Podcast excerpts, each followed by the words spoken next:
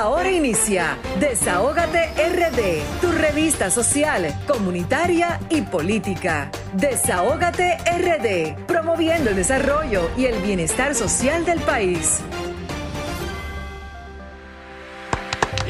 Bueno, bueno, bueno, señores. Muy buenas tardes, República Dominicana. Buenas tardes a nuestra gente de aquí, de allá y de todo el mundo. Desahógate República Dominicana, dos horas, de 5 a 7 de la tarde, digo de 5 de la tarde a 7 de la noche, con pura, pura información y con invitados sumamente especiales en esta tarde tan linda que está para uno, ¿verdad? Estar aquí relax. Pero un poquito tristes porque pasamos, lo voy a avisar antes de, de darle la entrada al programa, pasamos por la onda pena de la pérdida de nuestro amigo, el ingeniero Darío Yunes, una persona que siempre estaba cooperando con nosotros en este programa, nunca dijo no y siempre muy afanado por las problemáticas de, su provincia. Y de verdad, desde aquí, desde el desahogo, señores, eh, nuestras condolencias a sus familiares. A nosotros nos ha afectado mucho porque seres humanos de esa magnitud, de verdad que no es fácil. Se, se dice que le dio un infarto en haciendo su programa en la Z101 cerca de sus compañeros y que la, el 911 parece que llegó un poquito tarde. De verdad que es una pena de verdad muy fuerte para todo el pueblo dominicano y para las personas que conocían al ingeniero Darío Yunes. Nuestras condolencias para sus familiares. Sí, Grisel, antes de usted continuar y me disculpa, a mí me correspondió la honra de ser compañero de trabajo del ingeniero Darío Yunes en el Ayuntamiento del Distrito Nacional durante nueve años. Él se desempeñó como, como encargado de obras y después como director general de planificación. Era un gran planificador, un gran planificador. Así es. Un ser humano extraordinario. Como bien usted dijo, una persona que a cualquier hora del día de la noche usted lo podía llamar y estaba ahí. Atento de manera que siempre, también nos unimos es. nosotros a, a las condolencias a sus familiares, a sus amigos, a sus compañeros de la Z, especialmente a don es, Bienvenido y a Willy es, Rodríguez. Así es, no es fácil. Nuestras condolencias a sus familiares. Y continuamos porque realmente dicen que la vida debe continuar. Eh, damos las, de- dando las gracias a todos nuestros radioescuchas que siguen atentos a nuestras dos horas de contenido de Desahógate República Dominicana. El programa que pone el oído en el corazón del pueblo y el programa de las personas o del, que no tiene voz puede venir a esta cabina de desahogo que están las puertas y los micrófonos abiertos para cada uno de los dominicanos que así lo consideren. Eh, señores, decirle a nuestra gente primero poner este programa en manos de- del- del Todopoderoso, de nuestro Dios, que sea el quien dirija y que ponga las palabras en nuestros labios para poder llevar eh, la información como realmente el pueblo dominicano y el mundo se lo merece. Eh, seguirnos en nuestras redes sociales de Sol 106.5, la más interactiva, y por el streaming en eh, solfm.com y en el apps eh, www eh, Sol 106.5. También seguirnos en nuestras redes sociales, eh, Desahógate República Dominicana, tanto en Twitter, Facebook como Instagram, y también en, el canal de YouTube de Sol 106.5. Eh, Desahógate República Dominicana. Estoy hasta un poquito como medio nerviosa hoy, porque de verdad que cuando pasan cosas así como que uno se entristece, se entristece mucho y con personas que estuvieron tan cerca de uno más. Eh, por favor, también a partir de las seis y media, llamarnos a los teléfonos de cabina al 809-540-165 y a nuestro teléfono de WhatsApp al 849-2340169.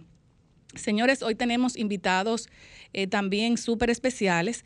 Tendremos a- al doctor José Francisco Peñaguaba. También vamos a tener en nuestra cabina a la doctora Marilyn Lewis, la defensora de los animales. Y también tendremos con nosotros al licenciado en Ciencias, de Ciencias Matemáticas Tito de los Santos, el eh, presidente de la Federación Dominicana eh, Cooperativas Eléctricas, y a Gilberto Rodríguez, vicepresidente de ese importante cooperativismo. Hoy también se celebra el Día de la Veterinaria. Increíblemente coincidimos con que la doctora Marilyn Lewis va a estar con nosotros. eh, un día tan importante en defensa de los animales y a todos los que realmente quieren a los animales, también uno funge también en esa parte de veterinario, porque muchas veces no, tú no tienes que ser médico para cuidar a un animalito, simplemente darle mucho amor y cariño, porque los animales no solamente hablan, los animales nos entregan todo su amor y todo su cariño. Hoy también queremos darle las gracias, señores. primero voy a mencionar algo. Hoy se celebra un día muy importante y es el 24 de abril conmemoramos 56 aniversario de la Revolución de Abril del 1965. Lord para cada uno de esos dominicanos y dominicanas que dieron el todo por el todo a favor de la constitucionalidad. Hoy también eh, le vamos a dar las gracias al Hospital Darío Contreras porque tenemos un angelito que se llama Papilín que eh, recibió de tres cirugías su primera. Y ayer estuvimos visitándolos visitándolo. Le vamos a dar las gracias a la doctora Vanessa Bautista porque estuvo en manos de ella el niño y de verdad que salió perfectamente bien. Ayer eh, Papilín también estuvo de cumpleaños, le llevamos también su, su, regalo. Él quería una tablet para él recuperarse viendo sus muñequitos y de verdad que hoy nos sentimos también, hoy es un día bonito a pesar de la tristeza porque le estamos dando eh, sostenibilidad a un niño que realmente lo necesitaba su primera cirugía de tres, le vamos a estar avisando con las demás para que el niño pueda caminar satisfactoriamente. Eh, también, señores, desde aquí auguramos la pronta recuperación para nuestro amigo el doctor César Mella, que está ingresado por COVID. Vamos a pedir en cadena de oración para que el doctor Mella, que le ha dado tantas cosas buenas a, nuestro país, se recupere prontamente y salga de ese problema que es ese COVID que está acabando todavía con, el mundo y con, y con nuestro país. Hoy tengo un tema, eh, un tema eh, que nos preocupa a todos y es que eh, recibí algunos videos hace dos días de la de la gente de los Uber de Bávaro Punta Cana. A mí de verdad particularmente me da como mucha impotencia ver que todavía siguen suscitándose los problemas con los Uber, los taxistas, la policía y en sentido general. Yo le voy a hacer un llamado, o el desahogo le va a hacer un llamado al presidente de la República nuevamente, al ministro de Turismo, eh, porque no entendemos si hace prácticamente un mes el ministro de Turismo en conjunto con el presidente de la República, Luis Abinader, fueron a hacer como un convenio para que todos como convivan, en, en valga la redundancia, convivan en paz, pero ha sido todo lo contrario. Aquí está, se está jugando con la marca país, y es que el turista se ve afectado cuando en medio de estas polémicas se, están envolviendo cosas que pudiera, que pudiera incluso pasar a peores, una muerte que debe ser evitada. Desde aquí, desde el desahogo, la preocupación de los Uber, el enfrentamiento todavía continúa con los taxistas y se ha encrudecido. Desde aquí le hacemos el llamado al presidente de la República, al ministro de Turismo, que instaure una comisión allá para que, para que se sepa qué es lo que está pasando en Bávaro, Punta Cana. Vamos a seguir también hablando del tema de las desvinculaciones y le hacemos nueva vez el llamado al presidente de la República, que sé que tal vez eh, tendrá todas las mejores intenciones o tal vez no hay presupuesto para esto, pero le hacemos un llamado para que por favor le pague a los desvinculados. ¿Por qué conviene pagarle a los desvinculados? Bueno, porque se reactiva la economía del país. Cientos y miles de desvinculados recibirían sus prestaciones laborales y cada persona puede poner un negocio de, lo que entienda que lo puede poner. Y eso también es una carga menos para el Estado dominicano porque cada día más se suman las desvinculaciones, cada día más se suman los, los eh, ¿cómo se dice? Eh, los empleados reclamándole en cada institución gubernamental y eso es un problema para todos los dominicanos. Es un problema país prácticamente porque a, a quién no tiene una persona desvinculada en una institución del Estado dominicano y le duele eso. O sea, el trato y el maltrato que se le está dando a estas personas es inhumano. Yo de verdad le hago este llamado al presidente de la República, que me imagino que él no quiere ver este tipo de cosas, pero estoy segura que van a resolver. Y vamos a seguir hablando de las desvinculaciones hasta que uno, uno escuche de que se le está pagando a la mayoría de, y cada uno de ellos. Siguen también los enfrentamientos, siguen los enfrentamientos entre el consorcio azucarero central y las organizaciones campesinas, Vianelo. lo que maneja tantas informaciones, eh, nos sentimos preocupados también con relación a este caso que podría también provocar muertes. Le hacemos también un llamado al presidente de la República para que pueda intervenir con relación a estas problemáticas sociales que nos están afectando cada día, cada hora, cada minuto y cada segundo. Señores, eh, continuamos con nuestros comentarios, hasta aquí nuestros comentarios, y vamos ahora con nuestro compañero Vianelo Perdomo. El profesor. Gracias, Grisel. Buenas tardes. Buenas tardes, Pablo. Saludos, profesor. Buenas tardes a los amigos que nos sintonizan a esta hora, que escuchan con atención Desahógate RD. Yo voy a comenzar por donde terminó Grisel. Todo el mundo sabe lo que acarreó para República Dominicana, sobre todo para la economía popular, la llamada capitalización de la empresa pública.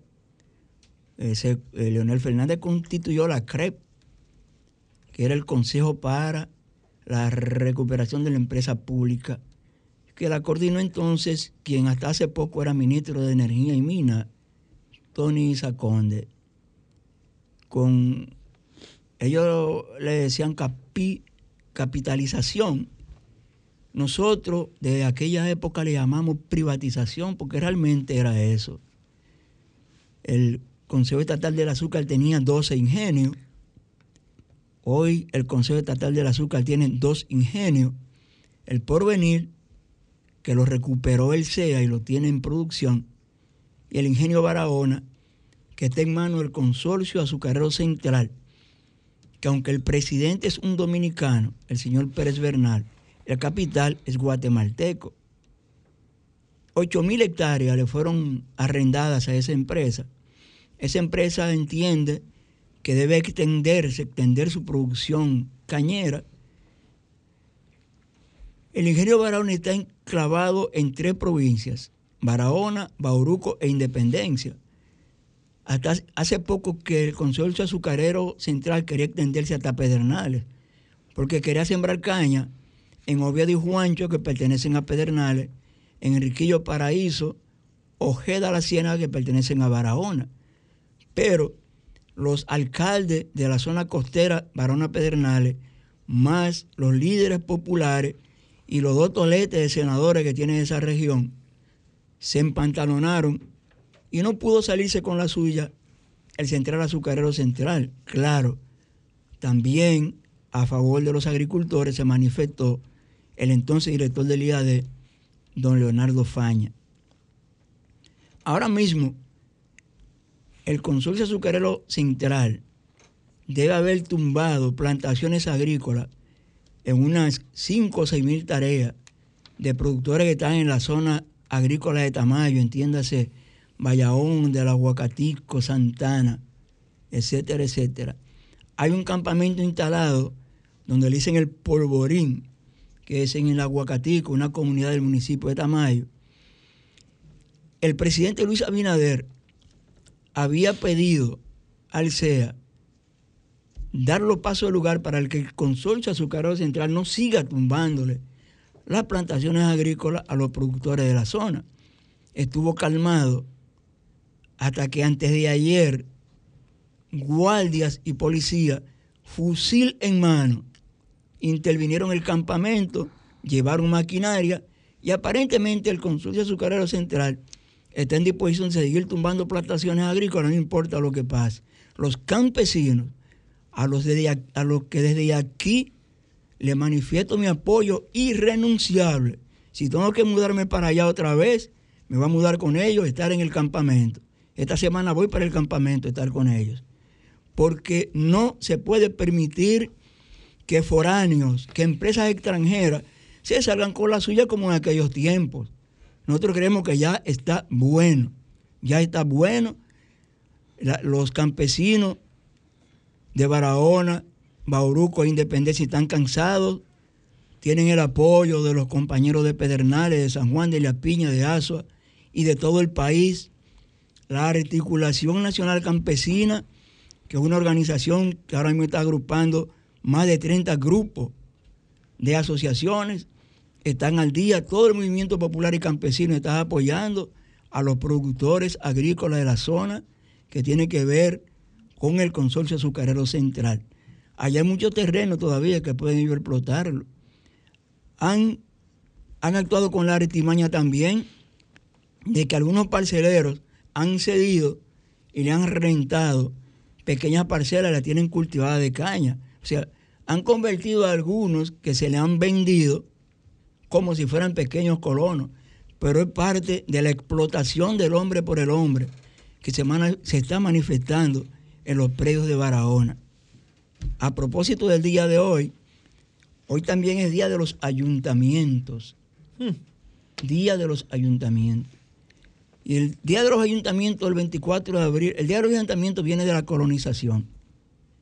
Siempre ha habido día del ayuntamiento. Antes, por ejemplo, la sala capitular se elegía en el 16 de agosto, que era cuando asumían las autoridades municipales, por una modificación que se hizo con cargo a la ley 176 del Distrito Nacional y los Ayuntamientos, volvió a celebrarse el 24 de abril. Y de aquí nuestras congratulaciones a síndicos, a directores municipales, a, regidores, a vocales y a todo el que tenga que ver con el mundo de la municipalidad. Todo el mundo sabe que los ayuntamientos dirigen los gobiernos locales, que el síndico no es el jefe del ayuntamiento, que la sala capitular viene siendo lo que es el Congreso Nacional para el país. Tradicionalmente, cuando se iba a elegir al presidente del ayuntamiento, el rebú no era pequeño. Ya no. Aquí hubo muertes, muchas muertes, al momento de elegir los bufetes directivos de las salas capitulares. Hoy, gracias a un genio llamado José Francisco Peña, Gómez, ya eso es una no es una realidad, las muertes. Hay paz en los ayuntamientos.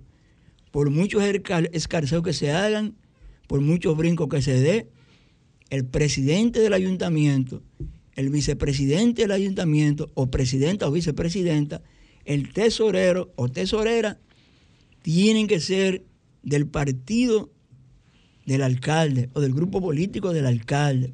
¿Por qué? Para hacer bien a la gobernabilidad, para que las cosas marchen como tienen que marchar. Si no se hace así, no hay paz en los ayuntamientos, porque antes, hasta para aprobar la separación de un solar, había problemas entre los regidores. Ya no es así. Hoy también decía Grisel que se conmemora el 56 aniversario de la guerra de abril. Una guerra o una revuelta cívica mejor que fue a propósito del golpe de Estado que sufrió Juan Bosch cuando era presidente de la República y eso fue el 25 de septiembre de 1963. El coronel Fernández Domínguez encabezó esa revuelta, pero Fernández Domínguez murió el mismo día que arrancó la revolución. El liderazgo luego lo asume el coronel Lora Fernández y más tarde el coronel Francisco Alberto Cajamaño Deño, que fue quien dirigió todo este proceso hasta que el pueblo triunfó que también triunfó luego que el 28 de mayo fuéramos invadidos de allí cerca del Comando Sur, que a propósito estaba el jefe del Comando Sur aquí en el país. Cuando un jefe del Comando Sur de Estados Unidos a un país, es porque huelen que hay problemas. No crean que el Comando Sur solo está en el Caribe. El Comando Sur es como un, como un calamar, como un pulpo, que tiene tentáculos en muchos sitios. Por ejemplo, en Asia, frente a China, el Comando Sur tiene establecida una guarida. ¿Por qué, ¿Por qué la de aquí? La de aquí, por temor a Cuba y a Venezuela y su ideología, por temor a Colombia con el narcotráfico, por temor a República Dominicana por la situación de la frontera con Haití. O sea, por eso el Comando Sur siempre está presente y está a solo minutos de la República Dominicana. Eh, señores, finalmente, el presidente Luis Abinader en estos días, decíamos el sábado pasado, solicitó que no le hablen del tema de la reelección ahora, pero de todas maneras hay una comisión del Partido Revolucionario Moderno, encabezada por Eddie Olivares, que está trabajando la modificación de los estatutos, sobre todo lo del artículo 101, que le prohíbe a un dirigente del PRM, si es presidente de la República, no puede repostularse. También hay una, hay una acción directa en contra de ese articulado en el Tribunal Constitucional que va a ser conocida el día 30 de este mes. De manera que están, ya Eddie Olivares tiene los 137 artículos de los estatutos, ya lo tiene modificado. Es cuestión de que Paliza y Carolina convoquen a la comisión política de ese partido para eliminar, eliminar ese obstáculo al presidente Luis Abinader, que como dijimos el sábado pasado, es el único candidato con que cuenta ahora mismo el Partido Revolucionario Moderno, a pesar de que Ramón que aspira y a pesar de que hay como cinco aspirantes más, pero esos cinco pueden esperar. Bueno, señores, ahora le toca el turno a nuestro compañero Pablo Fernández. Adelante, Pablo. Saludos, buenas tardes. Gracias, Giselle Sánchez, profesor Vianelo. Eh, casualmente estamos de rosado hoy. Increíblemente. Cuando veo la foto, digo, mira, qué bonito, estamos de rosado. Estamos conectados. Una combinación. Sí. también a Raúl, donde quiera que se encuentre, esperemos que todo marche bien y que eh, se recupere pronto. Esa es la idea. Miren, como siempre, muchas informaciones eh, para todo el público. Empecemos por los combustibles. Ya no tengo motivo para celebrar. Me han quitado dos sábados los aplausos porque siguen subiendo los combustibles. Ya no hay una justificación real, simplemente siguen subiendo y ahora es poquito. Profesor, es de tres pesos en tres pesos. Sí, pero el GLP y el gasoil lo dejaron ah, congelado. el problema, profesor, que. Lo dejaron congelado. Usted, usted no grita porque usted echa gas. Pero todo lo que echamos gasolina, entonces tenemos problemas. Y de 3 en 3 nos van a meter el galón a 300. De 3 en 3. Entonces, no sé hasta cuándo va a ser esto, pero ya se están rumorando, se está comentando de que en los próximos días va a haber un paro nacional precisamente por eso, por el incremento en los combustibles que de repente empezamos la salsa de nuevo. Hace un par de meses se armó una revuelta y eso lo dejan frisado. Ahora como estamos en otro tema, nos están metiendo ahí de tres en tres. Eso en cuanto al tema de los combustibles. Hay algo que me preocupa mucho, que se tocó esta mañana en diferentes programas que yo escucho. Y yo quiero también hacer un llamado, hacer un llamado al ministro de Salud Pública esto es algo serio, esto es algo bien serio.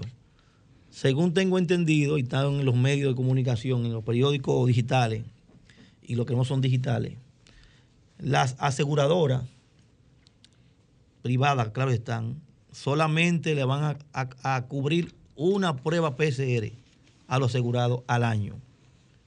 Escuchen bien. Es decir, todo lo que tenemos un seguro privado, ahora solamente la cobertura será de una al año. Y el ministro de Salud Pública dice que los hospitales están disponibles para eso, que no hay ningún tipo de inconveniente, que estaban cargando de mucho dinero, que había pérdida con las aseguradoras privadas. Por lo tanto, el gobierno garantiza la salud del pueblo dominicano y exhorta a todo, a todo el que tenga seguro o no tenga seguro que vaya al hospital a hacerse la prueba PCR. Eso está bien. Eso está bueno, siempre y cuando esté disponible, eso está perfecto. Ahora viene el problema. Cuando usted va a un hospital, hace una prueba PCR, atención ministro, porque aparentemente no está yendo al hospital. Hay 8.300 gente buscando la famosa prueba. Y esa prueba casi nunca aparece. Siempre ha sido así, eso no ha cambiado. Pero hágase de cuenta que usted tiene un amigo que es médico y lo ayudó y se hizo la prueba. ¿Usted sabe en qué tiempo sale el resultado? 21 días. Ustedes están en el COVID ya. Si tú tenías COVID, esa no. Y yo estoy diciendo responsablemente porque me sucedió a mí y también a mi esposa. Cuando no había prueba en estos días, nosotros tuvimos un caso muy cerca e hicimos eso. Nos contactamos con una amiga que tenemos, que es doctora, por cierto, nos ayudó y las pruebas se hicieron. Todavía estamos esperando resultados. Eso quiere decir que aunque usted ofrezca la facilidad, de que vayan a los hospitales públicos porque ya no se puede seguir pagando o no se puede seguir aguantando la pérdida de la privada, eh, hay que buscar la manera. Yo creo que sí que hay que buscar la manera. Y algo sencillo. Si yo tengo algún síntoma y voy ahora a mi aseguradora privada, a mi, uso mi seguro privado, me lo cobra 100%. 100% me cubre el seguro privado. Una prueba PCR. Perfecto. Yo fui ahora y me la hice. Salí positivo. Dios libre que sea así. Automáticamente yo salgo positivo, entonces yo me pongo en cuarentena. Duro 15 días, 14 días, 21 días sin trabajar. Cuando voy... Tiene que pagar. Ahí voy. Cuando voy a hacerme la prueba de nuevo, porque tengo que llevar la prueba del trabajo para que me den entrar, tengo que pagarla. ¿Usted está escuchando eso? Un seguro que yo pago en el año entero, yo lo pago. Y no lo utilizo. Y como yo hay miles de gente que nunca utilizan el bendito seguro y te lo cobran todos los años. Entonces, ese seguro me dice a mí que no, que solamente me puede dar una prueba, una prueba al año y que a partir de ahí las otras yo tengo que pagarlas. Y yo entiendo que el ministro de Salud Pública y el ministerio está para defendernos nosotros, pero cuando leo el periódico me doy cuenta de que aparentemente no, que la exhortación es que vayamos a los hospitales. Vayamos a los hospitales, que ahí sí se va a resolver el problema. Y no contemos con lo otro. Entonces, yo le dejo a esa cosita para que vayan analizándola porque aparentemente ya eso es un hecho. Y lamentablemente mucha gente va a salir perjudicada jugando con la salud, porque el COVID no es de jugando, el COVID de verdad. Mucha gente muere y sigue muriendo por el COVID. Pero entonces en vez de darnos facilidades, lo que vemos que nos están quitando, nos están quitando. Eso en cuanto a salud pública. El tema de Eh, oye, se me fue 24 de abril. Hoy estamos 24 de abril. Es mi barrio, 24 de abril, y se me fue. Miren, hoy, 24 de abril, el barrio 24 de abril necesita una intervención urgente. 24 de abril, el Distrito Nacional, la circunscripción número 3. Es un barrio como los tantos que hay allá, que tiene mucha carencia mucha, mucha carencia, empezando porque no tiene un destacamento policial. Escuchen eso. El barrio 24 de abril no tiene un destacamento policial. ¿Y dónde van? ¿Al número 2? No. Van al destacamento de la 16, que está en Las Cañitas. Entonces, el destacamento de la 16 está para Las Cañitas y el barrio 24 de abril. ¿Qué le parece? Entonces ahí tenemos un problemazo. Pero también el barrio 24 de abril tiene un club que se llama Simón Bolívar. Y ese club está en completo deterioro. Nosotros aprovechamos la oportunidad celebrando que estamos 24 de abril, que se conmemora un día más de la, de la, de la guerra civil, de que las autoridades competentes se den una vueltica por el barrio 24 de abril y lo intervengan. Hay un ministro de deporte ahora que viene de los clubes el licenciado Camacho viene de los clubes, ojalá que bueno, escuche. Atención Camacho, te queremos el 24 de abril. Igual también que la iluminación. Al igual que los barrios de circunscripción número 3, tenemos muchos problemas con la iluminación. Es un tema de ayuntamiento y es un tema de, este. Cualquiera de los dos que entienda que puede ayudar a los barrios con la iluminación, que lo haga. Es que los ayuntamientos siempre hacen acuerdo con las sedes cualquiera de los dos que lo hagan. Y hay que felicitar a los alcaldes y a los regidores.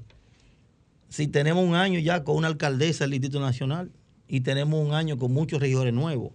Entonces, eh, Distrito Nacional son tres circunscripciones. A mí me gustaría, a mí me gustaría eh, eh, no, tocar tanto el tema de la circunscripción número 3, pero que me toca.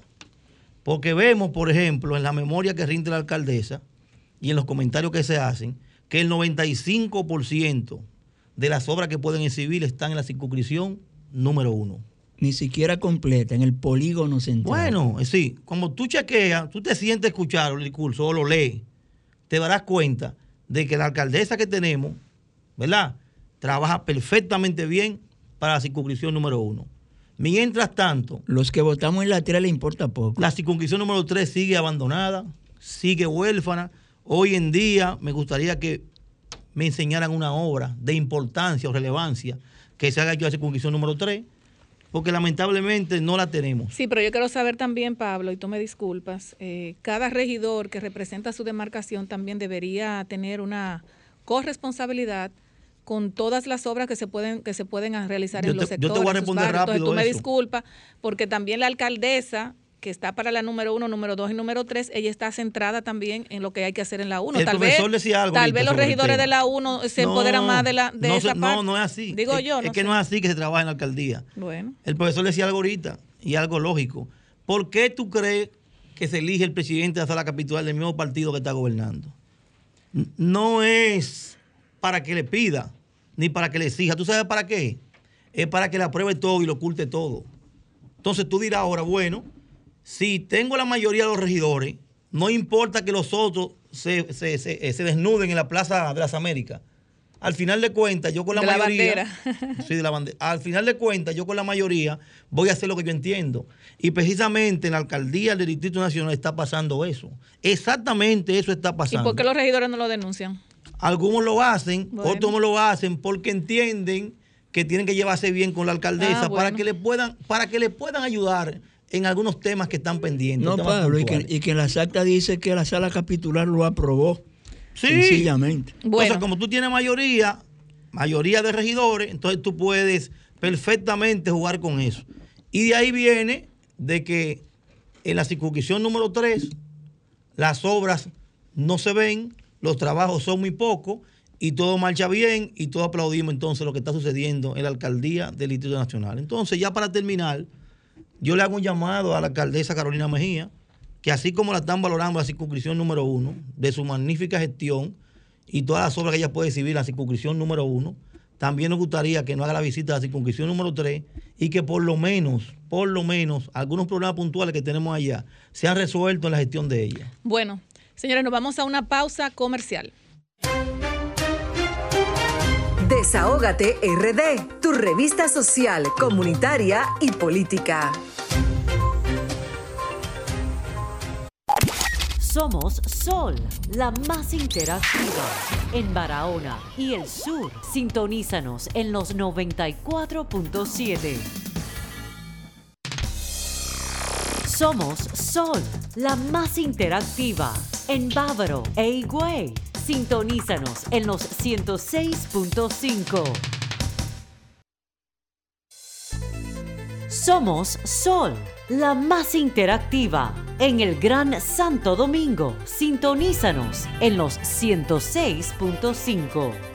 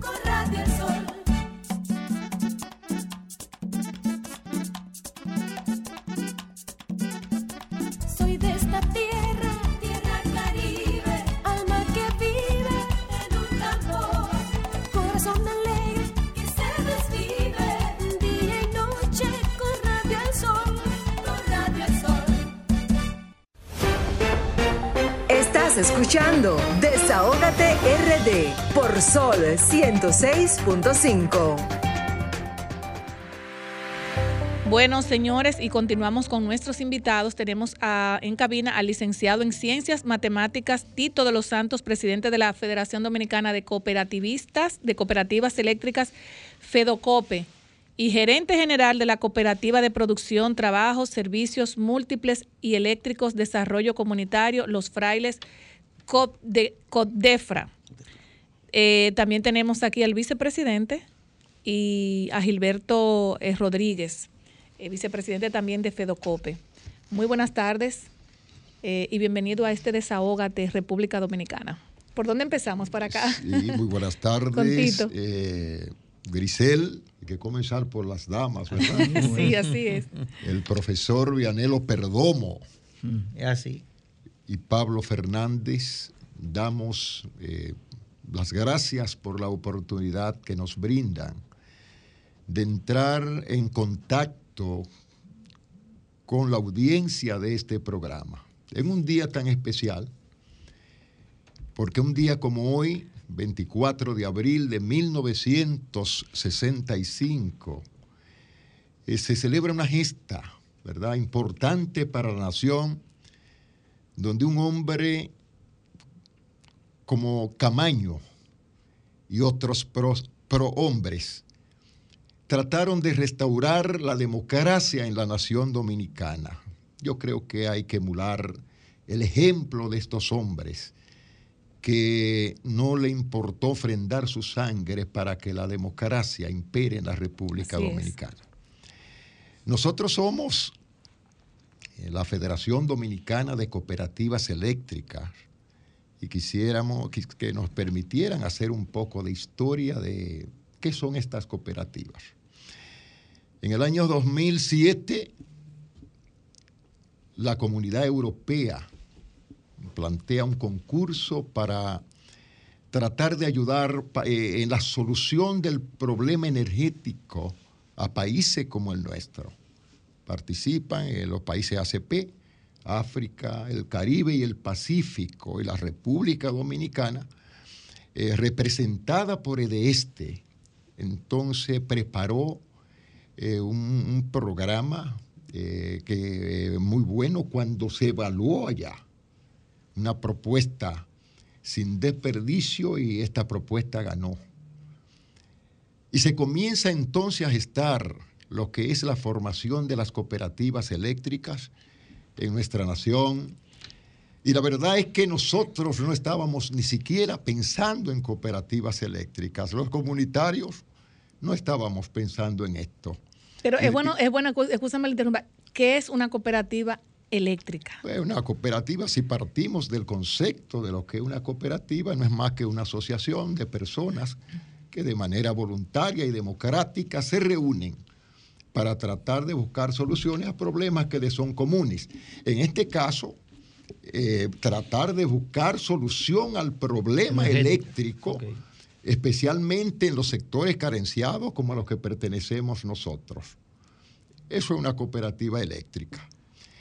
Y bueno, se forma entonces un proyecto que se llama Proyecto de Conformación de Cooperativas Eléctricas, el PROCE, eh, comenzaron a visitar los barrios, el PROCE, de representantes de, este, representantes del IDI, el Instituto de Desarrollo Dominicano de Desarrollo Integral, y entran en contacto con líderes comunitarios, líderes de iglesias evangélicas, la, iglesia católica, juntas de vecinos, fundaciones, eh, y una serie de líderes comunitarios. Y la verdad que al principio hubo alguna situación con esto, porque eh, la gente está como tan, eh, bueno, se ha engañado tanto a la gente con tantas cosas que se le ofrecen que llega un momento que la gente no quiere creer absolutamente en nada. Pero hubieron personas sí que se interesaron y se comenzó a gestar este proceso y finalmente en el 2009 se forman las cooperativas eléctricas. Pasamos por un proceso eh, de educación de un año. Eh, dos empresas importantes del país, Improca y Perfiles y Competencias, nos dieron los cursos técnicos y los cursos administrativos. Inmediatamente se forman las cooperativas. Nosotros, eh, en el año ya 2012 eh, se dan los aprestos para lo que es eh, la firma de contrato con este Pero cada cooperativa de manera individual, que quiero significar esto, que a veces se quiere presentar la federación, dice, no, pero la federación tiene tanta cantidad de brigadas y quisiéramos señalar ¿Cuántas brigadas tienen ustedes? cada cooperativa tiene su Un número, contrato claro. particular Es así. y se podrían sorprender.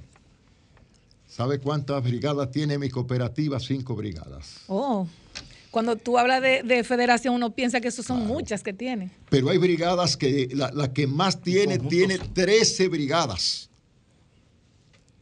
Y por eso nosotros hemos insistido tanto de reunirnos con el gerente general, que gracias a Dios quiero Accedió. informarles que el jueves 22 el gerente general de, de este, el ingeniero Tomás Osuna Tapia, accedió a reunirse con nosotros Excelente. la representación del Consejo de Administración de nuestra federación y se tocaron algunos tópicos que nosotros queríamos que se conocieran. Es decir, que funcionó entonces el llamado. Eh, sí, sí, yo creo que eh, la insistencia nuestra de reunirnos con, nos- con él, yo creo que funcionó, eh, dio su resultado y eh, creo que fue una reunión eh, incluso en, eh, a- a- amena, eh, en, en una eh, armónica, Qué bueno. que eso nos, nos satisface y pensamos, y se- tenemos la, la esperanza de que seguirán produciéndose reuniones eh, que den al traste con la solución de los problemas que nos afectan a nosotros y que estamos interesados también Exacto. que problemas que afectan a la empresa distribuidora de electricidad también sean resueltos. Sí. Eh, Gilberto, el rol de un vicepresidente en, en esta federación de, de cooperativas, ¿cuál es? Bueno, el rol del vicepresidente es apoyar precisamente la gestión del presidente y en el caso nuestro somos, podemos decir que somos un dirigente atípico, que participamos en muchas áreas. Eh, eh, hace un rato te preguntó cuántas brigadas tienen Sí. las cooperativas en su conjunto. Nosotros tenemos 239 brigadas. ¿En cuántas cooperativas? 21. Estamos hablando de 21 cooperativas en barrios carenciados, como decía el licenciado Tito de los Santos. Estamos hablando de Sánchez Luperón, estamos hablando de 24 de abril, estamos hablando de Villa Agrícola, Capotillo. Hay, hay cooperativas, esa todavía está en eh, esperando su contrato, es de reciente ingreso.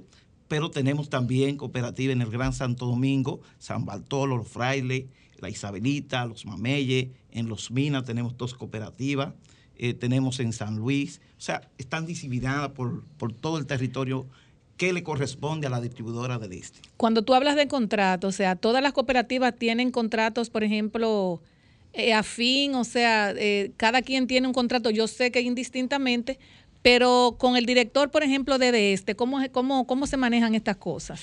Bien, si cada cooperativa es una, es una organización independiente, porque cada cooperativa recibe un decreto, eh, recibe una certificación para operar y las cooperativas, como decía nuestro presidente, son empresas de carácter social, economía solidaria, son empresas que no tienen un fin pecuniario, sino que trabajan en función del beneficio de sus asociados y que buscan esta cooperativa asociar a toda la comunidad, que ojalá Claro. que todo el que consume de este pueda ser socio de nuestra cooperativa, porque el proyecto en su principio contemplaba esto y sin embargo algunos intereses impidieron que el proyecto se realizara como debía de realizarse realmente.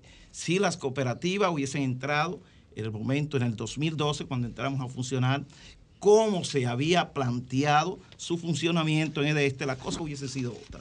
Actualmente las cooperativas, con todo y que fueron relegadas a, a lo que es la parte de una gestión técnica, nosotros hicimos gestión social, hacemos, hacemos gestión social, hicimos un proyecto importantísimo de captación masiva para buscar más de 3.000 clientes en el este. ¿Ha crecido? Pero claro que sí. Contratamos en esa ocasión, cumplimos la meta que el Banco Mundial y el BID, que fueron los que financiaron ese proyecto, eh, impusieron y las cooperativas realizaron ese proyecto. Todo el personal que estuvo trabajando en ese proyecto era de cooperativa precisamente. Actualmente las cooperativas también tienen un contrato de gestión social y son las que socializan donde las distribuidoras están haciendo remozamientos, cambios de redes con fondos precisamente de esos organismos multilaterales. Y esos organismos están bien conscientes del trabajo que hacen las cooperativas en República Dominicana y están conscientes de lo que hacen las cooperativas en otros países, porque este modelo, eh, este modelo lo plantearon en este porque ha funcionado en toda Sudamérica y en Centroamérica. Excelente, licenciado. Nos queda un minutito. Ustedes van a tener que venir un día a una comisión a hablar del cooperativismo porque es sumamente interesante. A mí me gusta. Yo tengo eso. cinco preguntas que hacer. Eh, nos queda un minuto porque nos vamos casi a una pausa. Quiero que usted le haga un llamado al pueblo dominicano a motivarlo a que pertenezcan también al, al se unan al cooperativismo y esos micrófonos son de ustedes para despedir eh, su participación aquí que es demasiado, demasiado, demasiado buena.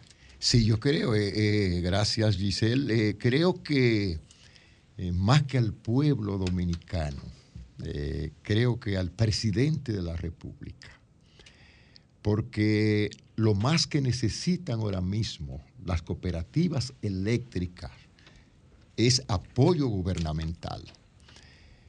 Nosotros tuvimos la experiencia de Costa Rica, donde el gobierno apoyó de manera decidida a las cooperativas eléctricas que funcionan allí. Eso hay que verlo, Giselle, el que contempla eh, lo que hacen estas cooperativas, el nivel de desarrollo que ha han experimentado estas cooperativas y las comunidades donde están ubicadas. O sea, cómo han incidido estas cooperativas en esos sectores rurales. Eso es hermoso. Y eso es lo que nosotros quisiéramos para la República Dominicana. Quisiéramos que se sembrara el país de cooperativas eléctricas. Excelente. Y creo que el presidente está conteste en esto porque eh, lo he oído a- hablar, participé en una reunión en Palacio donde él decía que había que formar cooperativas en sentido general, pero la nuestra no pueden escapar. Bueno, pues realidad. nosotros le hacemos una invitación, está abierta para luego entonces formalizar a que venga una comisión para que hablemos aquí del cooperativismo. Señores, tenemos que irnos a una pausa comercial. Gracias, eh, Tito, gracias, Gilberto. Le digo Tito, pues ya usted de aquí. Amén, amén. Y gracias a todos ustedes, porque de verdad que nos sentimos muy a gusto con tanta información importante para nuestro país. Señores, nos vamos a una pausa comercial. Lo social, lo actual y lo político. Desahógate RD.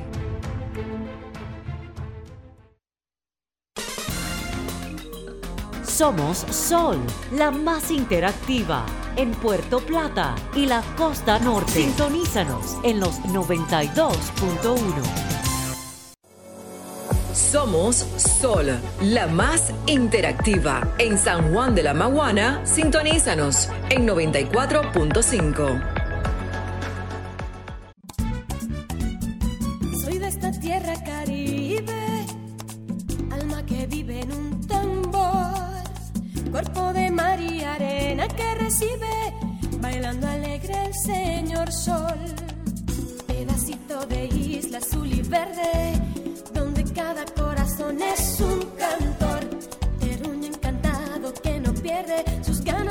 ganas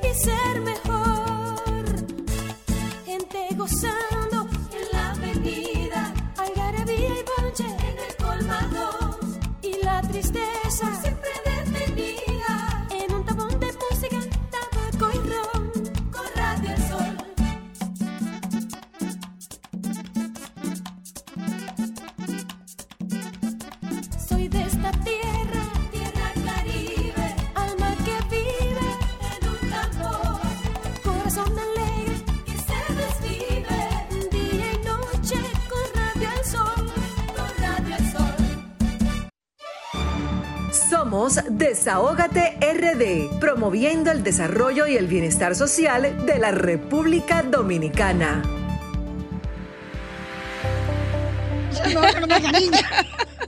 Muy bueno.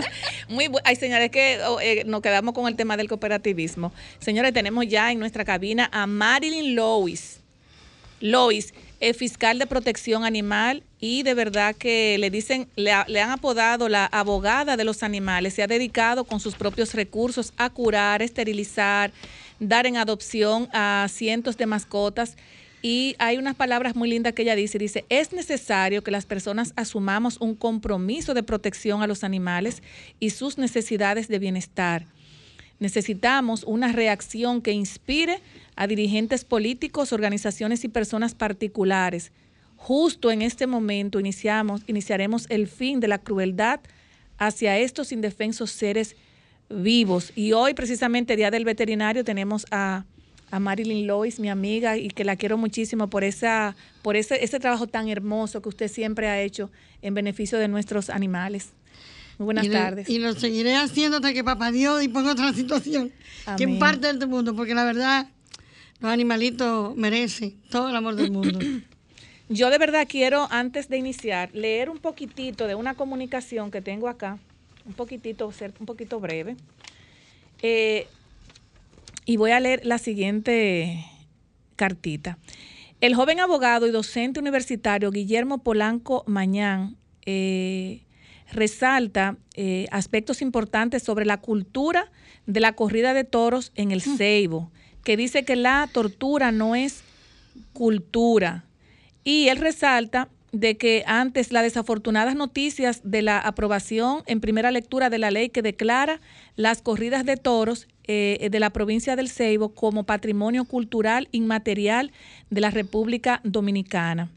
Eh, aquí dice también que para resumir un poquito, dice, estos toros no solo son agredidos físicamente, como se puede eh, evidenciar en videos que hemos denunciado y puesto a circular en eventos llevados a cabo a, eh, a cabo eh, apenas en el 2019 en el Ceibo, sino que también son sometidos a un estrés, hambre, des- deshidratación, eh, so- eh, sobre todo para enfurecer al animal, entretener a los participantes en el referido evento. Yo creo que usted, doctora, nos hable de estas corridas de toros que son crueles, son crueles, y, y de un tema muy importante que está sucediendo cada instante, que es el tema de los cuatreros.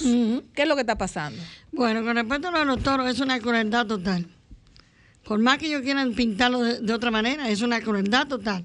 Incluso antes de sacarlo a la corrida de toros, lo que le hacen trancado, que lo dejan pasar hambre, le inyectan, le, lo golpean y le muestran la comida y la sacan. O sea, es una crueldad. Yo no sé cómo alguien disfruta, con, porque una cosa muy diferente que unos animales peleen por algo, ¿entiendes? Entre ellos, y otra cosa que usted disfrute viendo una crueldad. Mire, eh, eh, una de las cosas que me dolió mucho cuando yo estuve peleando por el asunto de la ley, para que la ley se promulgara y discutimos muchísimo el punto de eh, prohibido todo tipo de pelea excepto la lidia de gallo. Ay, mamacita. Pero eso es otra crueldad también, eh, horrible. gravísima. Sí, pero es un negocio multimillonario. Sí, pero dígame, eso es horrible también. ¿Cómo usted va a disfrutar con dos gallitos matándose uno con otro? Pero porque usted está apostando, porque una cosa es que ellos, como Jorge le dijo ahorita con los toros, puedan pelear y otra cosa es que usted disfrute y usted apueste a eso. Y cuando el gallo suyo está peleando, coge el gallo y, y- y el otro y le da a usted con el gallo. Oiga, eso es horrible. Y, sabe, usted sabe, doctora, cómo es que los galleros cuentan el dinero, ¿verdad? No, ellos, van, ellos van con cuatro maletines Oiga, al coliseo. Entonces, tráeme el maletín blanco, ese tiene Oye. la papeleta de 500. Tráeme el maletín rojo, Y ese voy tiene uno. la de 1000. Tráeme el maletín azul, esa tiene la de 2000. Entonces, es así que yo... Pero mire, Entonces- no, escúchame, no solamente la pelea de gallo, porque en los barrios también se A echan los peleas. peces. Ah, lo No, beta. y es horrible. Lo beta. En el, Ah, en el pote. una- le se hacen le da el así, así, así, así. Sí. Eso es horrible Y también. los perros también se echan a pelear. Sí, claro, y los perros, eso es horrible. Los pitbull que le han dado una fama Ay, Dios. de que son malos, cruel- no, eso no, es verdad. No es verdad. Eso no es verdad. Si usted se va y busca en la antigüedad, usted ve que hay- lo- los perritos que cuidaban a los bebés A los- son pitbull. son pitbull. Eso es lo que usted ve en las imágenes. Hay una anécdota, doctora, la de, la de el, el perro fiel, Mm. que, que fue, por ejemplo, y me disculpan los compañeros, que un señor tenía que salir urgente y su esposa tenía que ir a su trabajo y tenían un bebé. Dejan al bebé en la cuna y salen los dos. Él deja a su esposa en el sitio. Cuando él retorna a la casa, el pitbull estaba en la sala ensangrentado.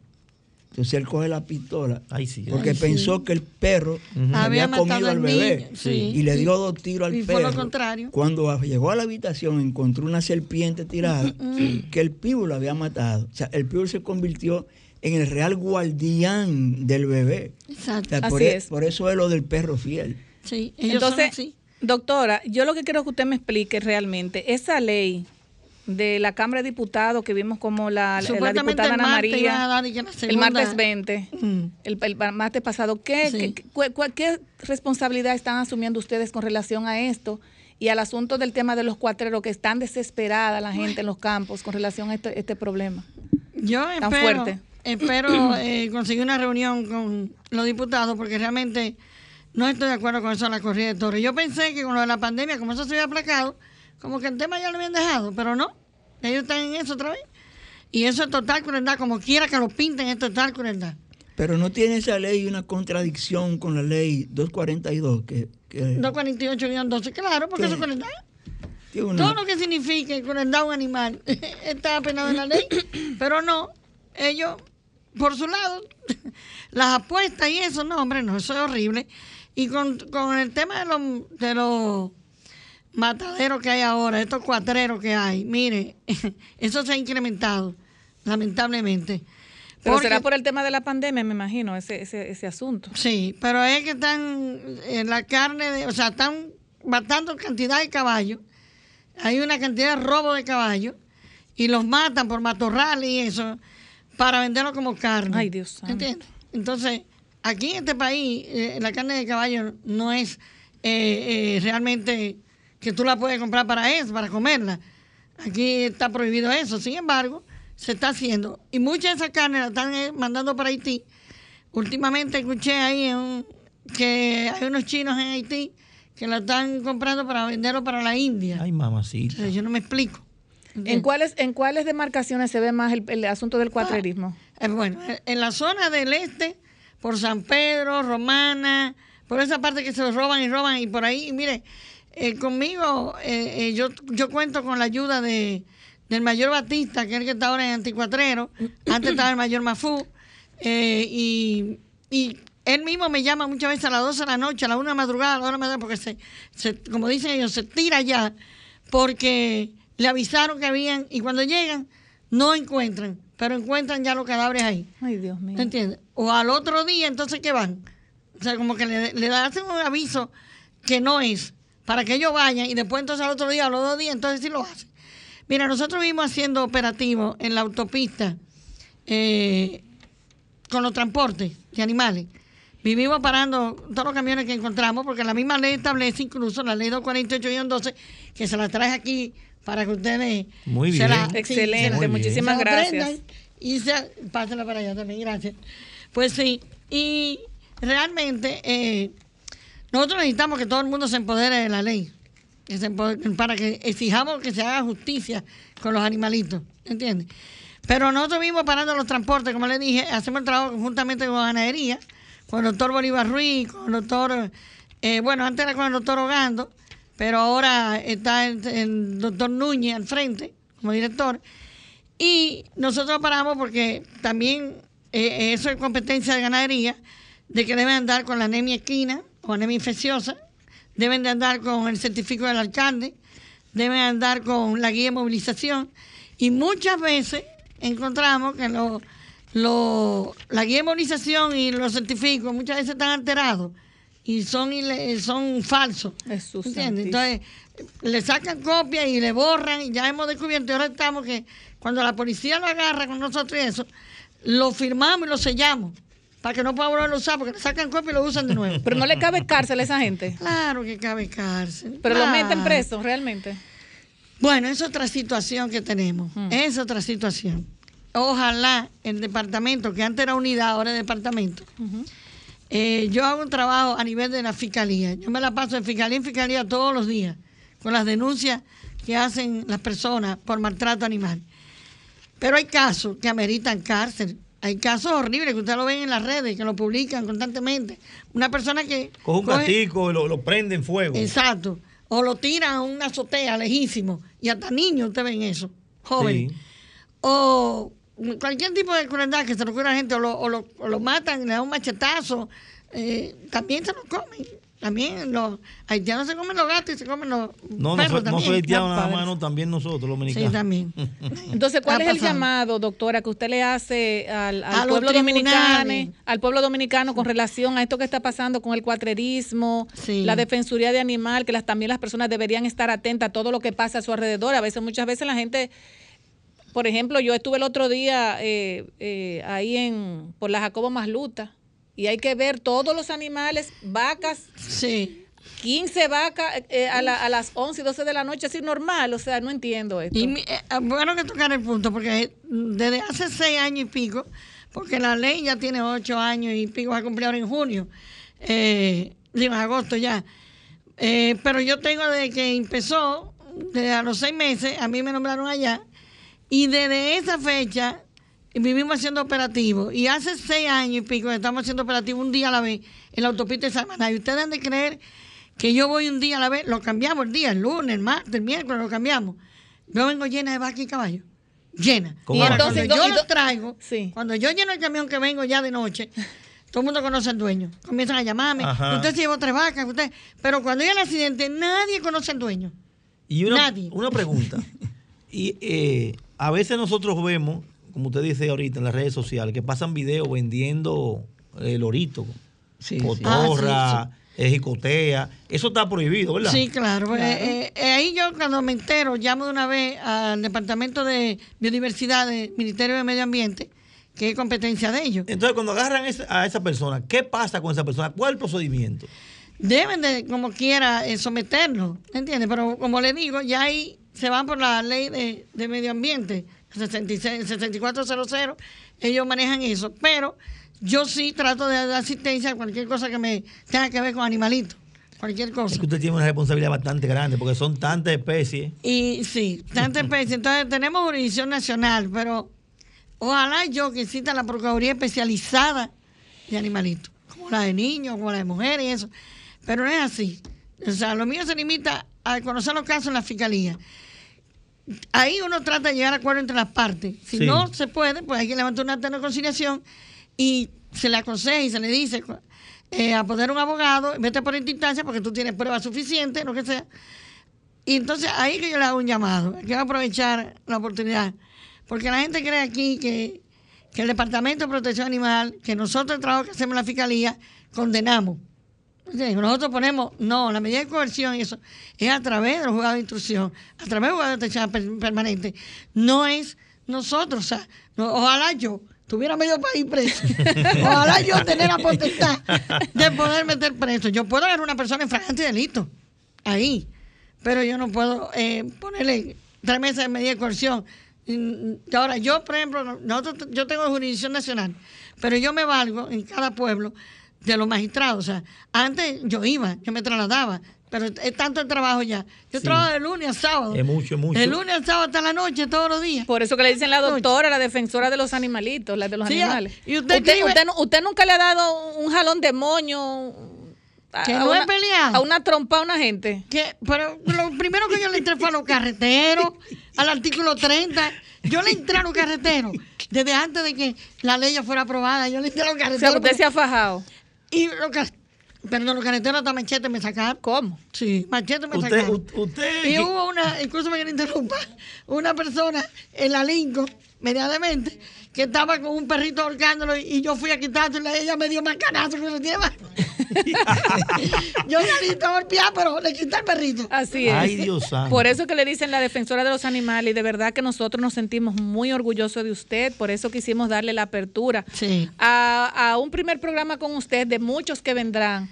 Esos micrófonos van a ser siempre de usted, cualquier denuncia, cualquier eh, información que usted quiera darle de importancia a nuestro país, estos micrófonos van a ser siempre suyos. No, y que dejen de que está diciendo que la ley no funciona, que no, hay que empoderarse de la ley. Claro que sí. ¿Entiendes? Pero no es que la ley no funciona, la ley funciona. Pero tampoco tienen que entender que el departamento no tiene un equipo. ¿Entiendes? Si no, ya le digo que yo aquí en la capital me traslado a, a todas las las fiscalías. Entonces que me llama la secretaria. Doctora, mire, eh, un caso aquí, un maltrato animal, póngala para tal día, a tal hora. Ahora está, tal día, a está tal dando resultados porque vimos el otro día el caso de, bueno, hace como un mes y pico, del caso de una persona que pateó un animal, una, un señor, Ay, sí. y a él realmente lo, lo, no le fue muy bien. Sí, no, tuvo que pagar 300 mil pesos. Las redes sociales funcionan. Las redes fu- 300 por una patada. Oigan eso. 300 por una patada, así es que ya ustedes saben. Así mismo, pero bueno, lo que queremos es que realmente los magistrados, yo le hago un llamado por aquí, que por favor, Si tiene algún teléfono para que se lo dé a las personas que puedan llamar cualquier maltrato animal, esos micrófonos son suyos. Sí, eh, bueno, pero que, que entiendan que como quieren que ir a la fiscalía, le pueden orientar, pero deben ir a la fiscalía del lugar donde ocurre el hecho. Si es Los Ríos, la fiscalía de Los Ríos, los Alcarrizos, la de los Alcarrizos, yo me traslado a todas.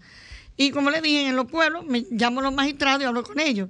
Pero sí yo quiero que, que los magistrados se me empoderen y, y, y realmente hagan que la ley se cumpla, impongan las penalidades, porque la ley establece desde tres meses a seis meses, de uno a tres meses, tres meses a seis meses, seis meses a un año de prisión. Y hay, hay multas de 10, de 20, de 50, 25 y 50 salarios. Entonces, vamos a hacer que la ley se cumpla. Hacerla cumplir. Ya está la Así ley lo que se la la ley está, tiene ocho años ya, ¿entiendes? Entonces lo que es que, que los, los jueces realmente tomen en serio, mire, eh, hubo un caso los otros días que se hizo público, eh, se hizo viral en las redes, de la sofilia. Eso está penado en la ley. Hay países que, pero está penado en la ley. ¿Y cómo es posible que tú le pongas a una persona que en pleno parque, Sí. todo el mundo lo viéndolo, y tú lo pongas a firmar un libro? Sí. ¿Entiendes? No, eh, eh, la ley establece pena para eso. Establece seis meses, un año de prisión. Entonces, eso es lo que yo quiero, que los, los, los magistrados los, de los tribunales se empoderen de la ley. Que la ayuden. Bueno, Sí, mira, claro. eh, nos tenemos ya, doctora, que despedir, eh, darle las gracias. Eh, yo necesito que usted venga con más tiempo aquí eh, y que nos traiga algún tema que la ciudadanía deba, deba saber y estos micrófonos van a estar siempre disponibles para usted. De verdad le agradecemos mucho su presencia aquí, nos honra tenerla en este desahogo eh, y más con, con- con la defensura de los animales. Yo quiero que en la próxima invitación hablemos de la tenencia responsable. Claro que Los sí. perros no son, los animales no son tinacos, ni Sí, antenas, excelente. ni cordeles para estar en techo. Bueno, pues entonces ese compromiso tiene con, con nosotros para hablar de este tema. Kirsi, anota eso por ahí. La, ¿Cómo se llama el tema, doctora? La- Tenencia irresponsable. Míralo ahí, la ley. los, ley los, los, pe- los perros no son tinacos. No son tinacos, Así ni mismo antenas. es. Así mismo es. Señores, No de verdad, muchísimas gracias. Nos vamos a una pausa y luego volvemos. Desahógate RD, tu revista social, comunitaria y política.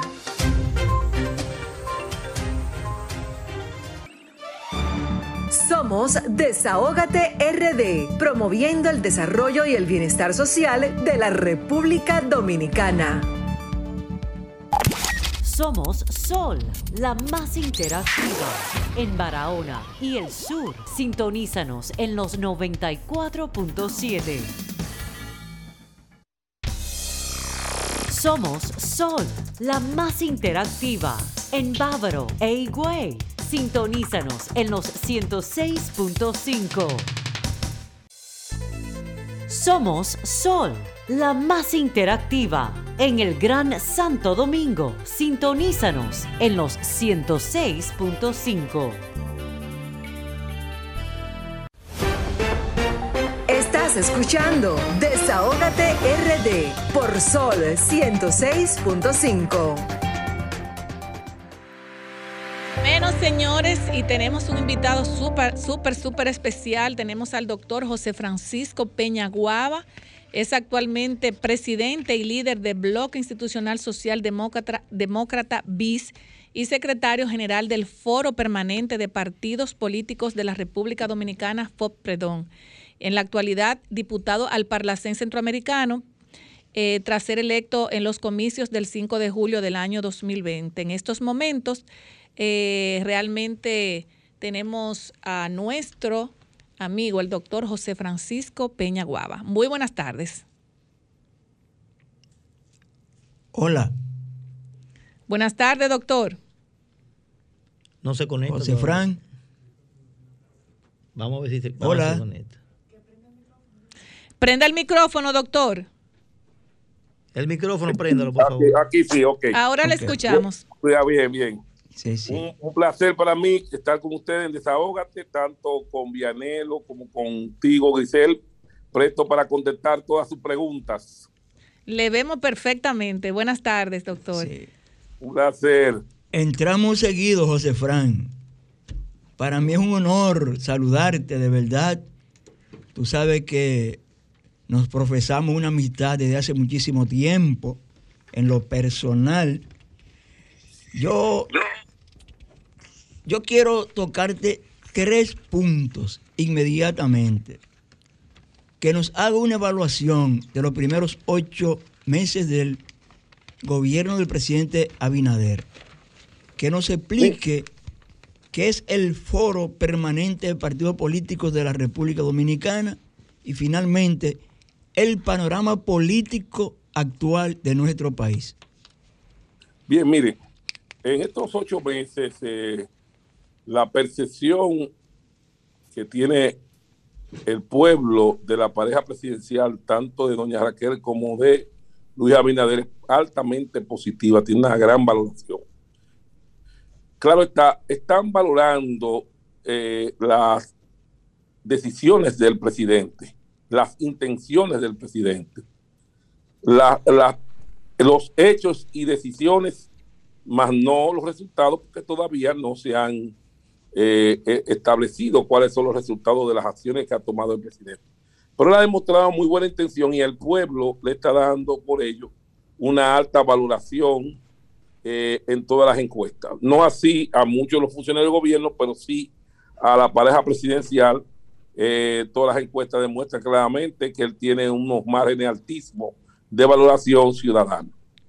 Eh, cierto es también de que él ha hecho todo un esfuerzo por lograr eh, ponerse al frente para la solución de los acuciantes problemas que está dejando la secuela del COVID. Lo que pasa es que no la tiene fácil, la tiene difícil porque primero tiene que responder a las necesidades económicas eh, que de manera repentiva llegan producto de la propia situación en la que nos encontramos en esta emergencia sanitaria, pero no hay capacidad económica para poder afrontar eh, de manera simultánea tantos problemas. Se quejaba de manera lacónica el presidente en España de la situación, de la falta de solidaridad, de la falta de apoyo para poder obtener las vacunas, el tener que aumentar excesivamente eh, la, la- la- la deuda externa. Estos son problemas que ya el presidente ha mencionado y también mencionó de que no van a poder recuperar todos los empleos perdidos. Esta es la realidad que tenemos al día de hoy, pero sí podemos decir que en estos ocho meses él tiene una buena valoración ante la ciudadanía, ante el pueblo de los realizados. Eh, tenemos que darle tiempo a que se desarrolle el proceso. Yo creo que él va a tener que tratar de buscar un gran pacto de nación. Eso lo está auspiciando el foro de partidos políticos. Ya tuvimos una reunión con él en el Palacio Nacional en busca de buscar eh, solución, consenso en la parte sanitaria, en la parte económica y en la parte social. Debe existir eh, consenso para buscarle solución a los problemas que dejará como secuela el coronavirus. Doctor, hay un tema muy bueno que está en el tapete y es el tema de las desvinculaciones que han habido eh, en, este, en esta parte del gobierno. ¿Qué usted piensa sobre este tema? Pero mire, eh, yo escribí un artículo que se llama Los dueños de los cargos públicos. Ahí expliqué que no es cierto de que los partidos del gobierno, los partidos de gobierno de turno son los dueños absolutos de la nómina pública. De un millón de empleados, hay más de 500, 600 mil empleados que están protegidos. Eh, protegidos por, eh, primero protegidos una parte porque son pensionados jubilados, otros porque están en la carrera administrativa y otros porque están protegidos por los poderosos eh, sindicatos o asociaciones gremiales, como el caso de los médicos, el caso de los maestros, etcétera. Y que ciertamente que las vinculaciones nacen de la necesidad de darle algún nivel de espacio a los que ganaron las elecciones, en este caso a los del PRM que duraron 16 años de oposición.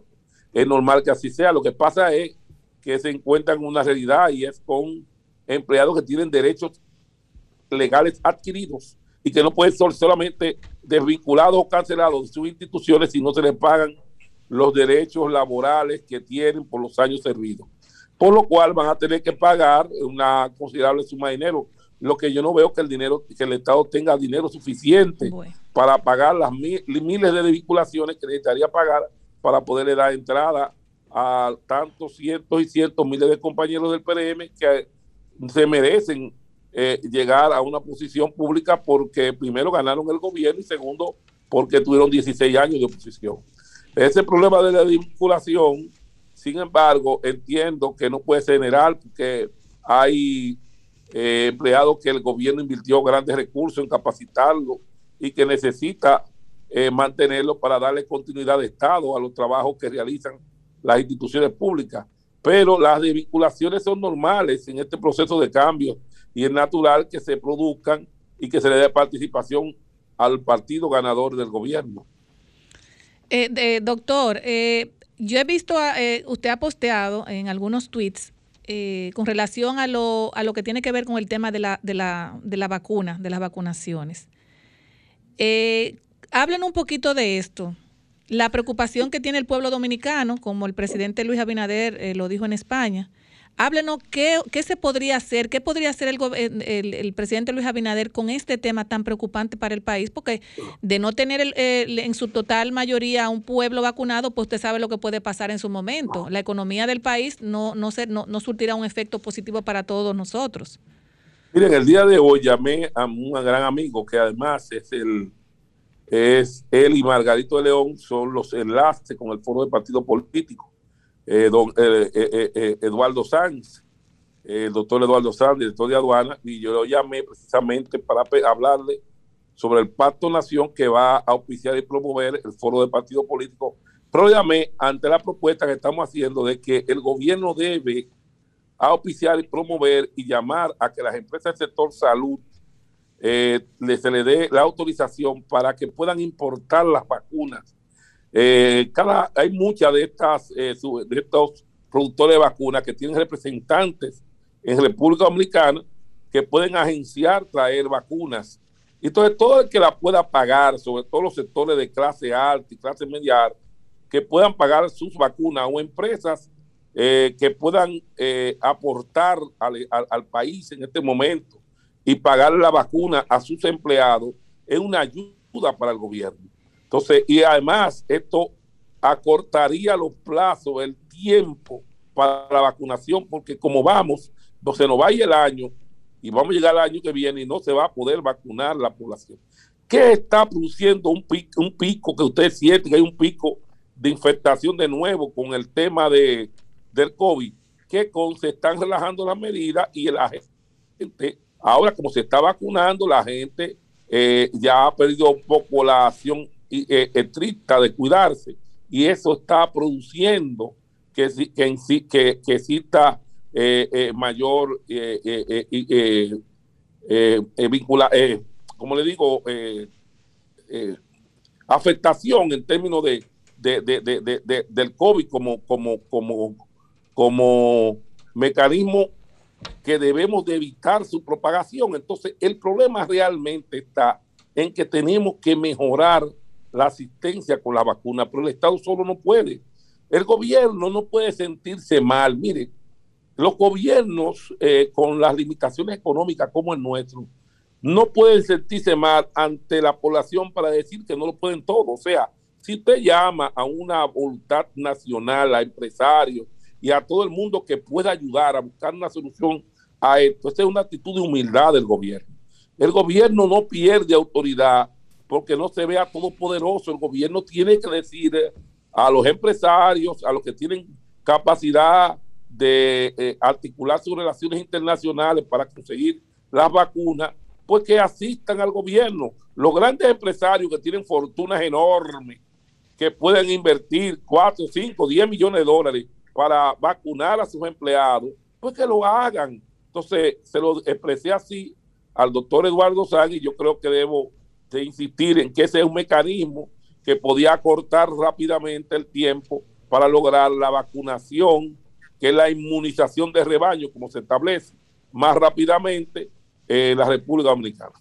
José Fran, todo el pueblo conoce de tu gran amistad con Leonel Fernández, de tu gran amistad y cercanía con el expresidente Danilo Medina no es un secreto que ellos terminaron sus relaciones políticas de muy malas ganas Y yo quiero preguntarte, ¿tú ves alguna posibilidad de una reconciliación entre dos personajes como Leonel Fernández y Danilo Medina que fueron tan cercanos y que ahora están tan lejanos?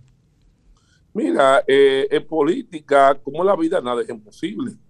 Nada es imposible. Mire, eh, usted hace pocos días vi a Mario Vargas Llosa llamando a votar por Keiko Fujimori. Oiga, o sea, oye bien, y ese fue de los articuladores de la caída de su padre Alberto Fujimori. Y, y, y, fue el candidato contrario a Alberto Fujimori cuando ganó por primera vez las elecciones en Perú y hoy está mandando a votar por su hija. Esas son cosas que se ven propias de la política. Ahora, eh, la situación eh, que se produjo con lo de Danilo y con lo de Lionel, creo que se manejó un tema ahí de mucha delicadeza, no propiamente político. Eh, primero, el tema de traer un, un confeso narcotraficante para acusar al expresidente de la República, oficial a eso, eso no fue, eso es un acto reprochable por parte de la dirección del PLD. De igual manera, de auspiciar y promover los juicios populares en su contra, de promover y auspiciar eh, que se le hiciera daño a nivel internacional para afectar su imagen y terminar finalmente con sacar a su propia esposa para que fuera candidata a vicepresidencial. O sea, esas son cosas que definitivamente no, no, no, no se hicieron bien no importa quién lo hizo, quién sea. Yo creo que en política hay límites y esos límites eh, eh, tienen que imponerse. Ese, es un código de honor, eh, un código no escrito, pero que se cumple entre la clase política para respetar la familia, respetar las cosas muy particulares y muy íntimas dentro de los dirigentes políticos y entre los líderes se rompieron todos esos cánones, todos esos criterios de respeto y eso es lo que está afectando sensiblemente y afectará la posibilidad de una, de una unidad rápidamente, porque cuando la gente siente que por encima de las diferencias políticas tú me has atacado en los términos personales, me has afectado personalmente, eso eh, cae en un terreno eh, que no es tan fácil superar. Pero bueno, no es nada imposible pudiese ser que pudiera haber un reencuentro entre el PLD y la Fuerza del Pueblo, habría que ver. Pero hasta ahora yo no lo contemplo de manera fácil, de manera inmediata. Otro tema, José Fran, el Partido de la Liberación Dominicana está corriendo rápido, eh, tiene siete precandidatos, entre ellos Gonzalo Castillo, que fue el contrincante de Luis Abinader, y sacó un 38% en el electorado nacional hay otros seis que están corriendo. ¿Cómo, ¿Cómo valora usted tanto a Gonzalo Castillo como a los demás que están aspirando al interno de este partido? Sí, eh, hay varios precandidatos en el PLD. Eh, gente que yo le valoro mucho tengo muy buenas relaciones. La misma doña Margarita, que tiene buenos números. Tengo la información que tiene buenos números dentro del PLD todavía. Eh, increíble eso, pero todavía lo mantiene. Abel Martínez, que es un líder importante y fundamental del Cibao, de todo el Cibao y de la ciudad corazón del PLDismo, que eso es que está claro, una figura de un peso moral indiscutible de, como Francisco Domínguez Brito, que es un hombre correcto, que goza de cierto nivel de respeto en la sociedad, y eso hay que eh, valorar y entender. Y cómo no, el caso de Gonzalo Castillo, que fue el abanderado del, del PLD, que sacó un 38% que es un hombre muy respetuoso. Hay que hablar de Gonzalo como una persona muy respetuosa, no atacó a nadie, respetó a Luis, respetó a, reverencialmente a Leonel Fernández, eh, y eh, puedo decir que tiene eh, por eso cierto nivel de reciprocidad en términos de respeto de parte de Luis, de parte de, también de Leonel, porque entiendo que Gonzalo es un caballero. Claro está, él fue el abanderado del PLD y de un modo u otro eso le puede afectar en términos de la situación que se produjo el 6 de octubre eh, con las primarias y la división que produjo los resultados de la misma. Pero bueno, ellos están corriendo y vamos a ver. Pero el PLD tiene un problema en este momento, tiene un problema de imagen en, frente a la sociedad. porque de un modo u otro eh, las cosas que se han visto y la situación que se ha creado alrededor de los temas de la corrupción, estas cosas van a afectar la marca eh, PLD, pero definitivamente eh, en algún momento puede ser que ellos puedan tener algún nivel de repunte.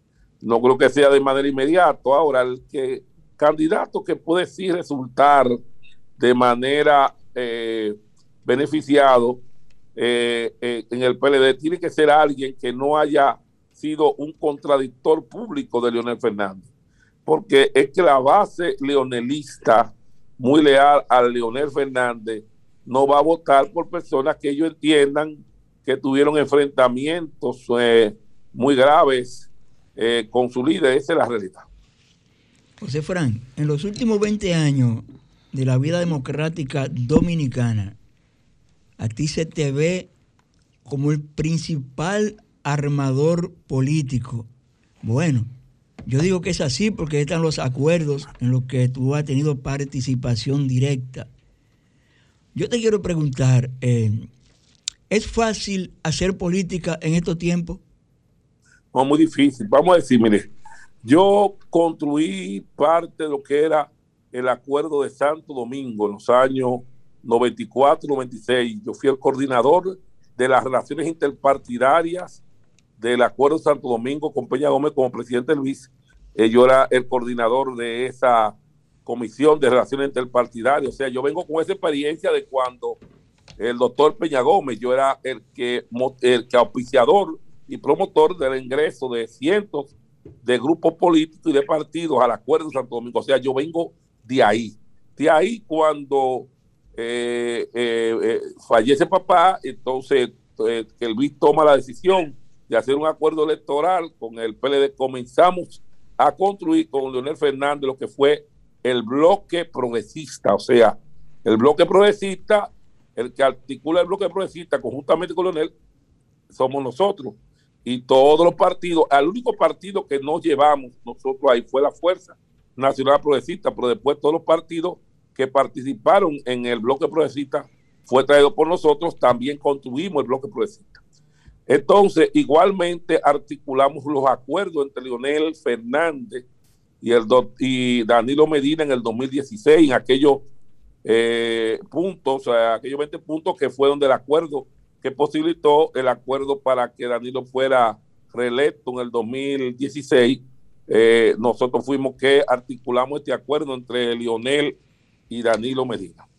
Igualmente, posterior, construimos ganar la Gran Alianza Nacional Renovadora, de la alianza que, que llevó a Leonel Fernández, el Partido Reformista, el PUN, la Fuerza Nacional Progresista y el Partido Reformista.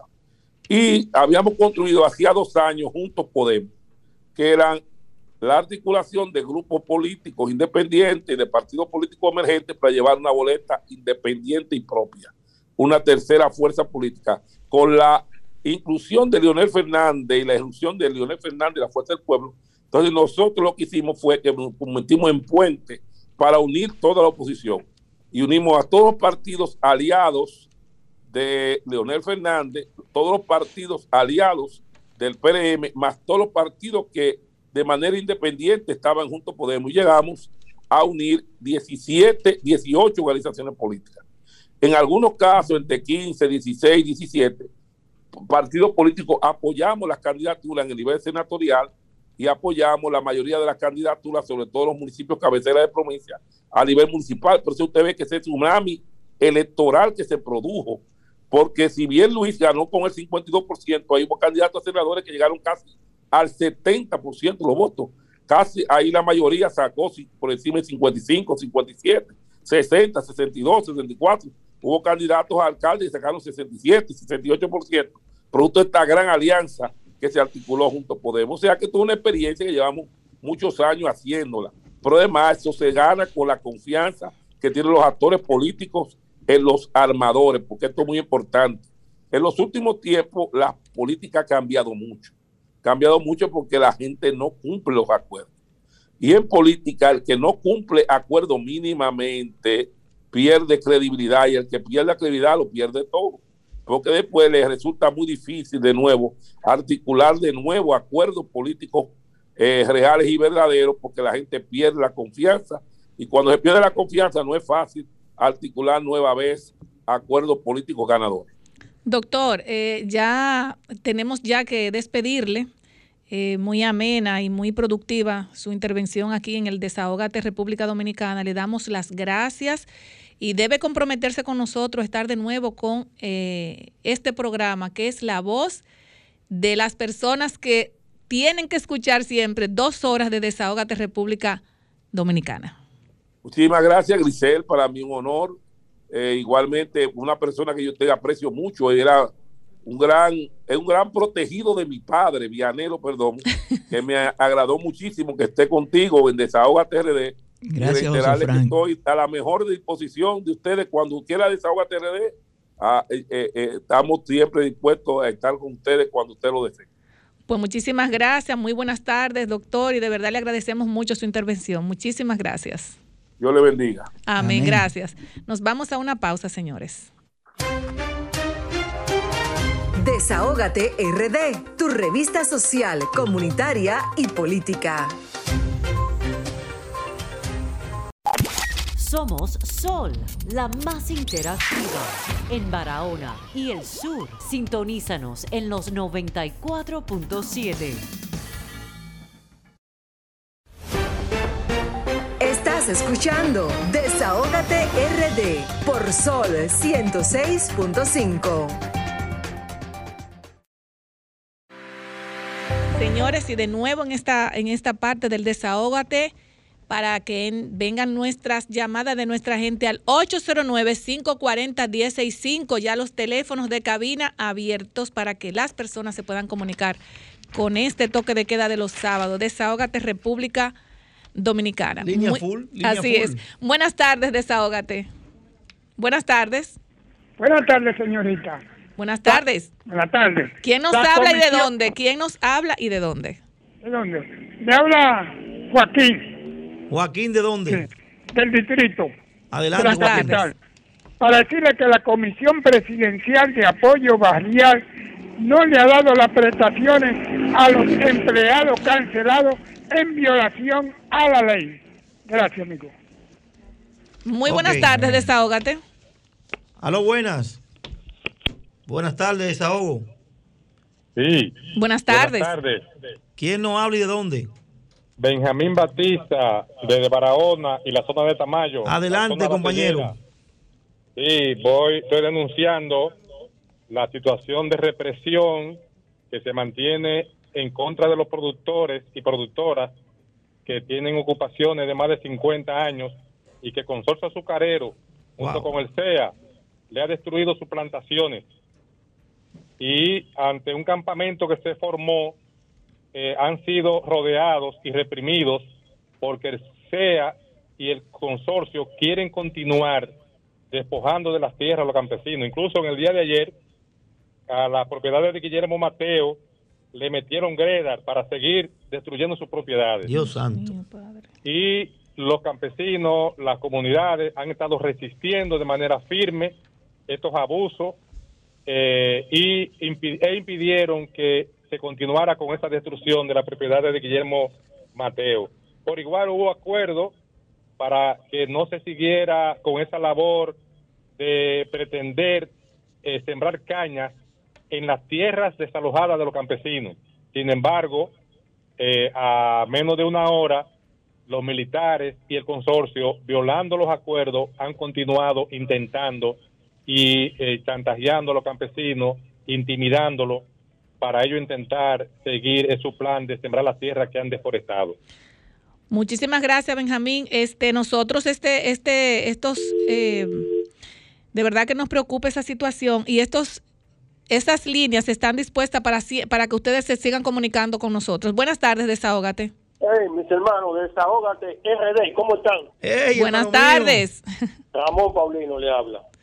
Paulino, Bien. adelante. Sí, sí, bien que destacar esa eh, excelente entrevista al hijo de ese gran, el excelentísimo líder Peña Gómez. Eso una muestra de que el programa de ustedes es abierto, es plural. Así es. Y por favor, Abinader, resuelve a esta gente de vinculado y ahora el martes eh, este señor Botello va a hablar el 30%, que lo den, por favor. Gracias. Así es. Ok. Buenas tardes, desahógate. Buenas tardes. buenas. Están congestionadas la línea. Buenas tardes. Buenas tardes. ¿Quién nos habla y de dónde? Obispo Figuereo desde Tamayo. ¿Cómo está Vianelo? Bien, obispo, ¿y tú? Placer Yo- oírte, bien, hermano. yo soy ¿Cómo obispo, estamos? el hijo de Ciro y Minina, sobrino de Dora y de Neno. Claro, claro, claro que, claro que recordamos. El el profesor claro que recordamos. Así es. Adelante, obispo. Bueno, eh, me imagino que ustedes quieren una panorámica de Claro, claro, de lo que está pasando allá en el aquí. campamento. Sí, sí, no nada. Ustedes saben que el Consorcio Azucarero Central, con apoyo del gobierno central, llámese el Instituto Agrario Dominicano, así como también el Consejo Estatal del Azúcar, ha destartalado decenas de conucos de humildes agricultores en Polvorín, que esto queda muy cercano a Batey 1 y la comunidad de Valla Honda del municipio de Tamayo, pero también durante mucho tiempo lo ha estado haciendo en lo que era Batey 10, el 9, Batey 8, Batey La zona de 6, Tavila. el 5, la zona de Tavila. Y, y lo más grande, Vianelo Perdomo, es que la, la, eh, la Junta eh, Municipal del Palmar construyó un bulevar ahí en Batey 5 para que la gente pueda espa- esparcirse. Y lo pueda destruyeron también. ¿no? Y esos barbarazos fueron y derribaron Oh, todo. Dios Oye, mío, padre. es terrible. Mira, mira, Vianelo, la propiedad de nosotros, que tú sabes que queda en Tavila, Sí, sí, que sí, sí. es la que papá crió sus 12 hijos, que tú no conoces a todos. Mira, dos veces nos la han quemado. ¿Y tú sabes lo que han hecho esos barbarazos? Que han, eh, que han aprovechado la oportunidad de que yo he estado en convalecencia, porque yo por dos veces medito al morirme. Y entonces, como ellos saben que yo soy abogado, aprovechan la ocasión y echan a perder la propiedad. Y entonces, tú sabes que a los seis meses la demanda en reparación de daños y perjuicios prescribe. Porque es que la gente del Consejo Azucarero Central me tienen un odio que no me pasan. ¿Sabes Tiene- que cuidarte, hermano, entonces. Así es. En el momento de la privatización eh, de las empresas del Estado, yo denuncié públicamente en el programa Encuentro de Radio Enriquillo, del cual yo era productor, que eso era un robo de las empresas, que eso no era capitalización, nada. Mira, esa gente de ahí para acá ha sido un odio increíble. Cuando yo salgo de Radio Enriquillo es porque yo entendí que había quemado una etapa y esa gente que estaban detrás de mí para convertirme o en trabajador como abogado, porque esa, esa es una de las carreras que tengo en el consorcio, o en el departamento de comunicación. Yo le dije que no, que yo no aceptaba eso. Es- es- en fin, que esa gente es Bueno. un odio que me tienen. Bueno, pero- Bueno, obispo, Sí. muchísimas gracias. Nos gustaría que usted se mantenga en comunicación con nosotros eh, y ver realmente qué sigue pasando con se ese y consorcio. Y, cuídese de verdad. De verdad le agradecemos su llamada. Muchísimas gracias. Ok. Aló, Buenas, buenas. tardes. Saludos, buenas tardes. ¿Quién nos habla y de dónde? David de Santiago. Adelante, compañero. Hermano, yo escucho el saludo a esa elegante dama que ustedes tienen en cabina. Grisel. Eh, dígame, Grisel Mi nombre es Grisel. un hombre bien bello. Gracias. Adelante. Sí. Entonces, diciendo yo, la gente habla de, de vinculaciones, ¿verdad? Que hay que pagar. Señores, este país quebrado. Aquí los poli- aquí hay políticos que tienen todos los cuartos en bancos nacionales e internacionales y sabemos cuáles son los corruptos y es que aquí los gobiernos no quieren hacer nada. Pues no, yo no quiero ver gente presa, nada. Yo quiero que, le- que, que todo lo que le haya robado un peso al Estado, que lo devuelva para atrás, se lo quiten. Porque mira, hoy en día están los desvinculados de educación, de salud pública, de todas las instituciones de- de- del gobierno, están reclamando su dinerito, pero que el gobierno está quebrado, como decía ese, en esa excelente entrevista que ustedes le, hicieron- le hicieron a José Frank. Es que no hay dinero, oigan, se nos va a apretar el asunto de la vacuna, como decía él, para poderla obtener. Y muy buena idea de él, eh, esa, eh, eh, el decir que los empresarios y, o, o sea, que colaboren comprando. Yo estoy de acuerdo Porque- con eso. Es que, es que de verdad el país está en el piso, esta persona tiene que aguantarse porque no recibimos un país en buen estado con asuntos del COVID y con otras cosas que se dieron en 16 años del gobierno del Partido de la Liberación Bueno. Dominicana. A ustedes gracias por dejarme expresar. Buenas tardes. Gracias. Aló, buenas, buenas. tardes. Seguimos. Buenas tardes, desahógate. Buenas tardes. ¿De dónde nos habla y quién nos habla? Le habla Enrique González, presidente de la Federación de Productores y Asociaciones Campesinas del Sur, Pepro Azul. Cuéntenos, En estos Enrique. Nos encontramos en el campamento que hemos levantado. Eh, estamos ya por el sexto día y estamos aquí en demanda de que el Consorcio Azucarero Central y las autoridades del IAD respeten los predios agrícolas que no han sido rentados al consorcio azucarero central, los cuales ellos se meten de manera abusiva y destruyen los sembradíos sin el consentimiento de los dueños. Ay, Dios Pero entonces, ¿y las autoridades del gobierno? ¿Qué, qué, qué pasa con eso? ¿No, te- ¿Usted no, te- no tiene una protección? Di- háblenos de eso. Las auto- autoridades del gobierno no han dado la espalda, están totalmente del lado del consorcio azucarero central, porque a ellos no les interesa en lo más mínimo que los productores agrícolas se mantengan produciendo en sus predios. Enrique, te habla Vianelo Perdomo. Óyeme, ¿ustedes van a la asamblea que hay mañana en la OAS de Barahona?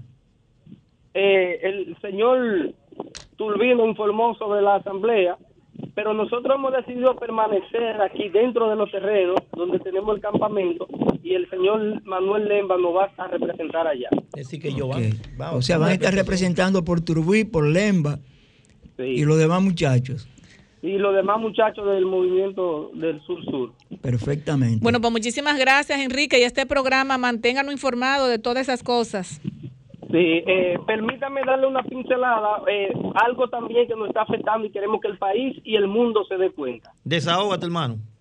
Sí, las autoridades del IAD, en contubernio con el consorcio azucarero central, están empadronando personas ajenas a lo que es la agricultura, con el propósito de aparcelarlo en los predios agrícolas que ocupan las asociaciones realmente desde hace más de 20, 30, 40, 50 años, con el propósito de que esos terrenos sean rentados al consorcio azucarero central para la producción de caña, limitando a los agricultores a que sigan produciendo plátano, yuca, maíz, batata. Ahí está la Entonces, yo, yo quisiera que a través de este programa Eso es muy grave. ¿eh? la República Dominicana y el mundo me conteste una pregunta que yo voy a hacer al aire. Si alguien en este país ha visto nunca en una mesa un mangú de caña, Y los turistas no comen caña tampoco. Aplaudiendo del campamento. El campamento no está escuchando entero. Eso está bien. Correcto. ¿Cuántas personas apostadas en el campamento hay ahora en estos momentos? Actualmente habemos 86 personas.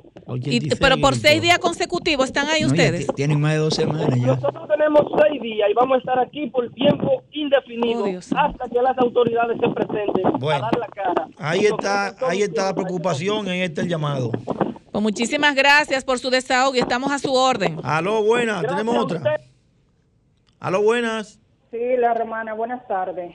Sí, ¿quién nos sabe de dónde? Eh, la romana Primitiva Maldonado. Oh, la primitiva. Ah, Primitiva de nosotros. Buenas tardes, Primitiva, adelante, ¿cómo estás? Bueno, hija, eh, estoy mejor que tenía un problemita de salud en mi boca, pero ya todo está resuelto. gracias Excelente, qué Señor. bueno, nos alegramos. Amén.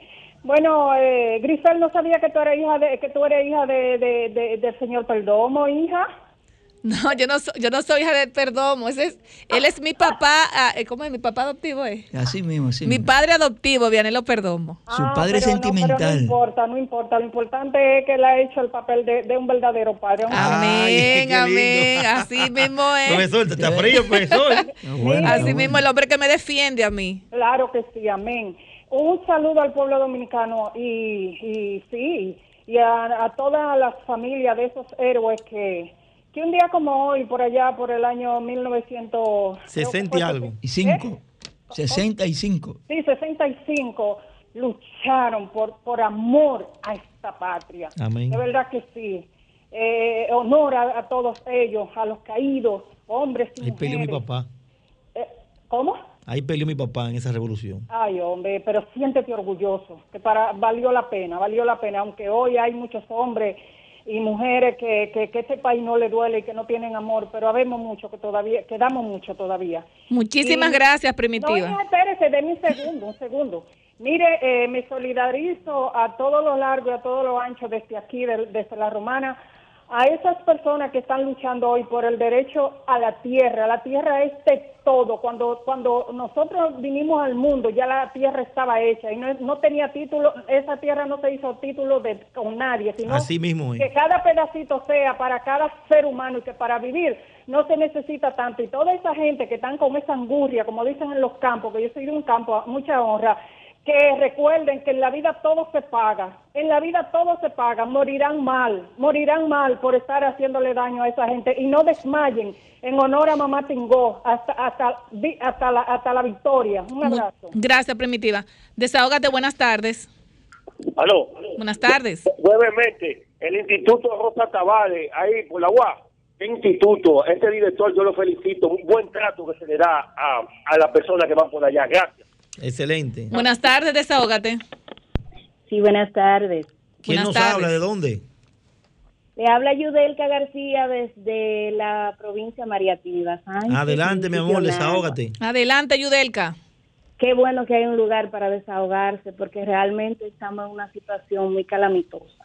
Amén. Eh, me, voy a desa- me voy a desahogar con relación del tema de los cancelados de eh, que eran colaboradores de sector público y que ya pasaron los 90 días que establece la ley 41-08 y que todavía no han recibido sus prestaciones. Es así. No tan solo por esta zona, sino en- a nivel nacional. Y es penoso lo que está ocurriendo ahora con, con nosotros. Tú dices nosotros de dónde, de qué institución. Bueno, de diversas instituciones. En el caso mío, yo pertenecía a la institución United. Era parte del componente laboral de un CAIPI. ¿Y qué está De- pasando por allá con los CAIPI? Con los CAIPI está pasando que han desvinculado más del 75% del personal. Oh, por, por- por la 3 pasó la planadora esta semana. La circunscripción 3 del distrito pasó la planadora esta semana. Eh, sí, cu- cuéntanos, Yudelka, ¿qué está pasando Sí, por no, allá? Mis, mis compañeros le han nombrado la guagua del terror. Porque llegan ¿Cómo es que yo- cómo que le llaman? La guagua del terror. Wow. Porque llegan en una guagua, se desmontan y se ubican y es a mochar cabeza que va. Ay, Dios santo. Pero entonces, eh, tú hablas de, de los CAIPI, pero entonces, ¿qué va a pasar con, con estas, con- precisamente con los niños? Porque eso trabaja con niños. Bueno, está pasando una situación penosa. En, en el caso de, de muchos centros ya han hecho la evaluación, pero la evaluación no la están haciendo como se hacía en un principio, con, con el manejo adecuado de los perfiles de cada uno de los profesionales que va a trabajar en área. Hay personas que están, que están nombrando para lidiar con niños que son bachilleres. Más sin embargo, eh, cuando estaba todo el personal, eran maestras de educación inicial preparadas, muchas de ellas con maestría y posgrado, con, con especialidades que le había pagado la misma institución. Entonces, no es la misma calidad de servicio que se le va a dar ahora a los niños, penosamente. Aparte de eso, nosotros fuimos adiestrados para hacer un trabajo social, un trabajo con las familias, con las familias vulne- vulnerables sobre todo. ¿De, cuánto, ¿De Eh, cuántos empleados estamos hablando actualmente en esas desvinculaciones eh, allá? Bueno, en mi zona estamos hablando de casi 400 empleados. Wow. y de eso fueron desvinculados un 80, un 85%. Por cien- por- por ciento. Y éramos unos casi 10 centros, entre Caiti y Cafi. Oh, Dios mío. Ahí está tu Pues desahogo. mi muchísimas gracias, Yudelka. De la, de la provincia completa, así que vamos a hacer algo para ver si esta situación mejora. ¿Y qué van a hacer ustedes? Porque- ¿Qué van a hacer ustedes? Realmente nos sentimos, no es porque hemos trabajado en otra gestión de gobierno, sino que nos sentimos que este cambio realmente ha sido un fraude. Bueno. No es porque no hayan desvinculado, porque eso es algo que, que debe de pasar en todo gobierno, pero que lo hagan de la mejor manera, que lo hagan bien. Y sobre todo pensando en el bien de la sociedad y de nosotros, los dominicanos. Pues muchísimas gracias. Ahí está tu desahogo. Muchísimas gracias, Yu- Yudelka. ¿Tenemos otra llamada? Gracias, gracias por recibir la llamada. Amén. Gracias. Muy buenas tardes, desahógate. Aló, buenas. Eh, saludos, bueno. ¿Quién buenas nos sabe de tardes. dónde? Pedro Acevedo, sin fuego. ¿Perdón? Pedro Acevedo, sin fuego. Adelante, adelante, Cienfuego. Cienfuego. No han tocado el tema de, de- del 911 ustedes hoy. ¿Qué es lo que está pasando? Desahógate. No, nosotros conversa- nosotros hablamos de la- El 911 nunca llegó. Nosotros nunca lo llegó, dijimos al principio del programa. Claro que sí, nosotros lo dijimos. Desahógate, hermano, aprovechalo. Están dejando que ese programa, están dejando que ese programa fracase por problemas partidarios. ¿Qué, ¿Cómo fue? Hay que darle carácter. Pero desahógate, aprovecha el espacio, no, en el no es- aire. no es la primera denuncia que hemos escuchado en ese sentido. Usted dice que con- están dejando que el programa 911 fracase. Sí, sí, exactamente, porque nosotros Ah, incluso ok. lo dijimos, nosotros porque dijimos, no es de esta administración. no, no, nosotros dijimos, nosotros dijimos desde el principio eso de que Ay, el madre, ingeniero, no el, el, eh, nuestro amigo, eh, estaba Darío el- Yunes, Darío Darío Yunes. Yunes cuando le dio el infarto, eh, realmente llamaron desde la Z y la ambulancia tarde. llegaron tarde. esas denuncias están en tu aparte. Pero no solamente, tiempo. nosotros lo hemos dicho varias veces y es lamentable de que este programa tan importante Ay, se Dios deje santo. caer. Eh, tenemos más llamadas. Ay, Dios. Buenas mío. tardes, desahógate. Aló, buenas. Buenas tardes. Sí, buenas tardes. ¿Quién nos habla y de dónde? Dominga Guzmán, de Ensanche Quisqueya. Adelante, desahógese, compañera. Yo era empleada de la casa y, y me, me desvincularon. ¿Qué tiempo hace? licencia médica. Eh, en el día 7 de diciembre del 2020 me desvincularon. Y está cogiendo lucha de ese tiempo. Yo estaba de licencia médica y ellos me obligaron a cogerla de alta para, para poderme cancelar. Dios el santo. mismo día que el mismo día que le llevé el papel de la de alta, ellos me dijeron que ahí tenía la carta de cancelación de, de vinculada. Usted no va a cobrar más. Pero fíjese, no aún así, ellos no me han dado mi dinero y me salen que me van a dar 37 mil pesos. Y, y, la- y, y lo que ellos me tienen que dar a mí son 222 mil pesos, que eso es lo que me sale por ocho años que yo estuve trabajando. Porque yo sí es verdad, yo tuve, yo tuve de licencia médica mucho tiempo, pero yo tengo tres, tres cirugías en un pie, en el pie derecho, que me la han hecho en menos de dos años. Pues muchísimas gracias. Ahí está tu, tu desahogo, tu denuncia. Muchísimas gracias. Buenas Aló, tardes, buenas. desahógate.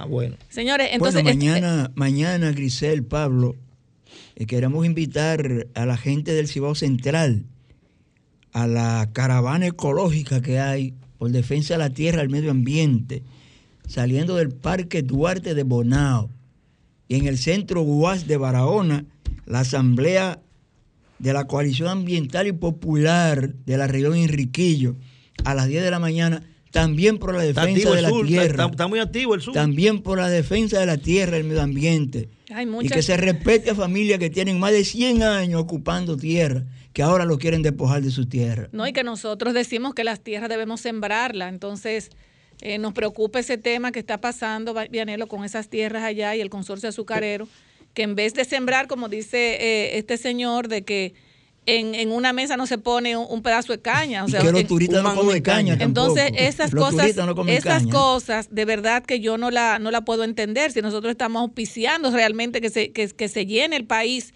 de rubros que lo producimos nosotros, No lo van a, lo vamos pero, a traer, lo van a eh, importar, ¿eh? pero de verdad que nos preocupa la situación. ¿Tenemos alguna... Ah, buenas tardes, desahógate. Sí, buenas tardes, ¿cómo está todo, Grisel? Te Buenas habla- tardes. sí, Adelante. Te habla, Leonardo, te habla el regidor Leonardo Aquino, Santo Domingo Norte. Buenas tardes. Leonardo, ¿cómo estás? Adelante. Todo bien, todo bien, tranquilo aquí. Estamos en el día de hoy, el Partido de la Liberación Dominicana como bloque. Eh, queremos desahogarnos en este espacio. Desahógate, a hermano. nivel nacional. Bien, Des- nosotros en el, en el día de hoy, en el día de hoy nosotros nos tuvimos a votar por la propuesta que se realizó en el día de hoy para la escogencia del bufete directivo. Se rompió la regla de oro. se rompió la regla de oro porque entendemos que nosotros como ganamos las elecciones pasadas con el alcalde actual y él se fue, entonces entendíamos que nosotros nos toca, nos tocaba la posición de la presidencia de la sala capitular y eso se violentó y ellos hicieron su acuerdo con el PRM, el cambio de reversa y nosotros nos tuvimos de votar para fortalecer nuestro partido y a los compañeros del municipio de Santo Domingo Norte.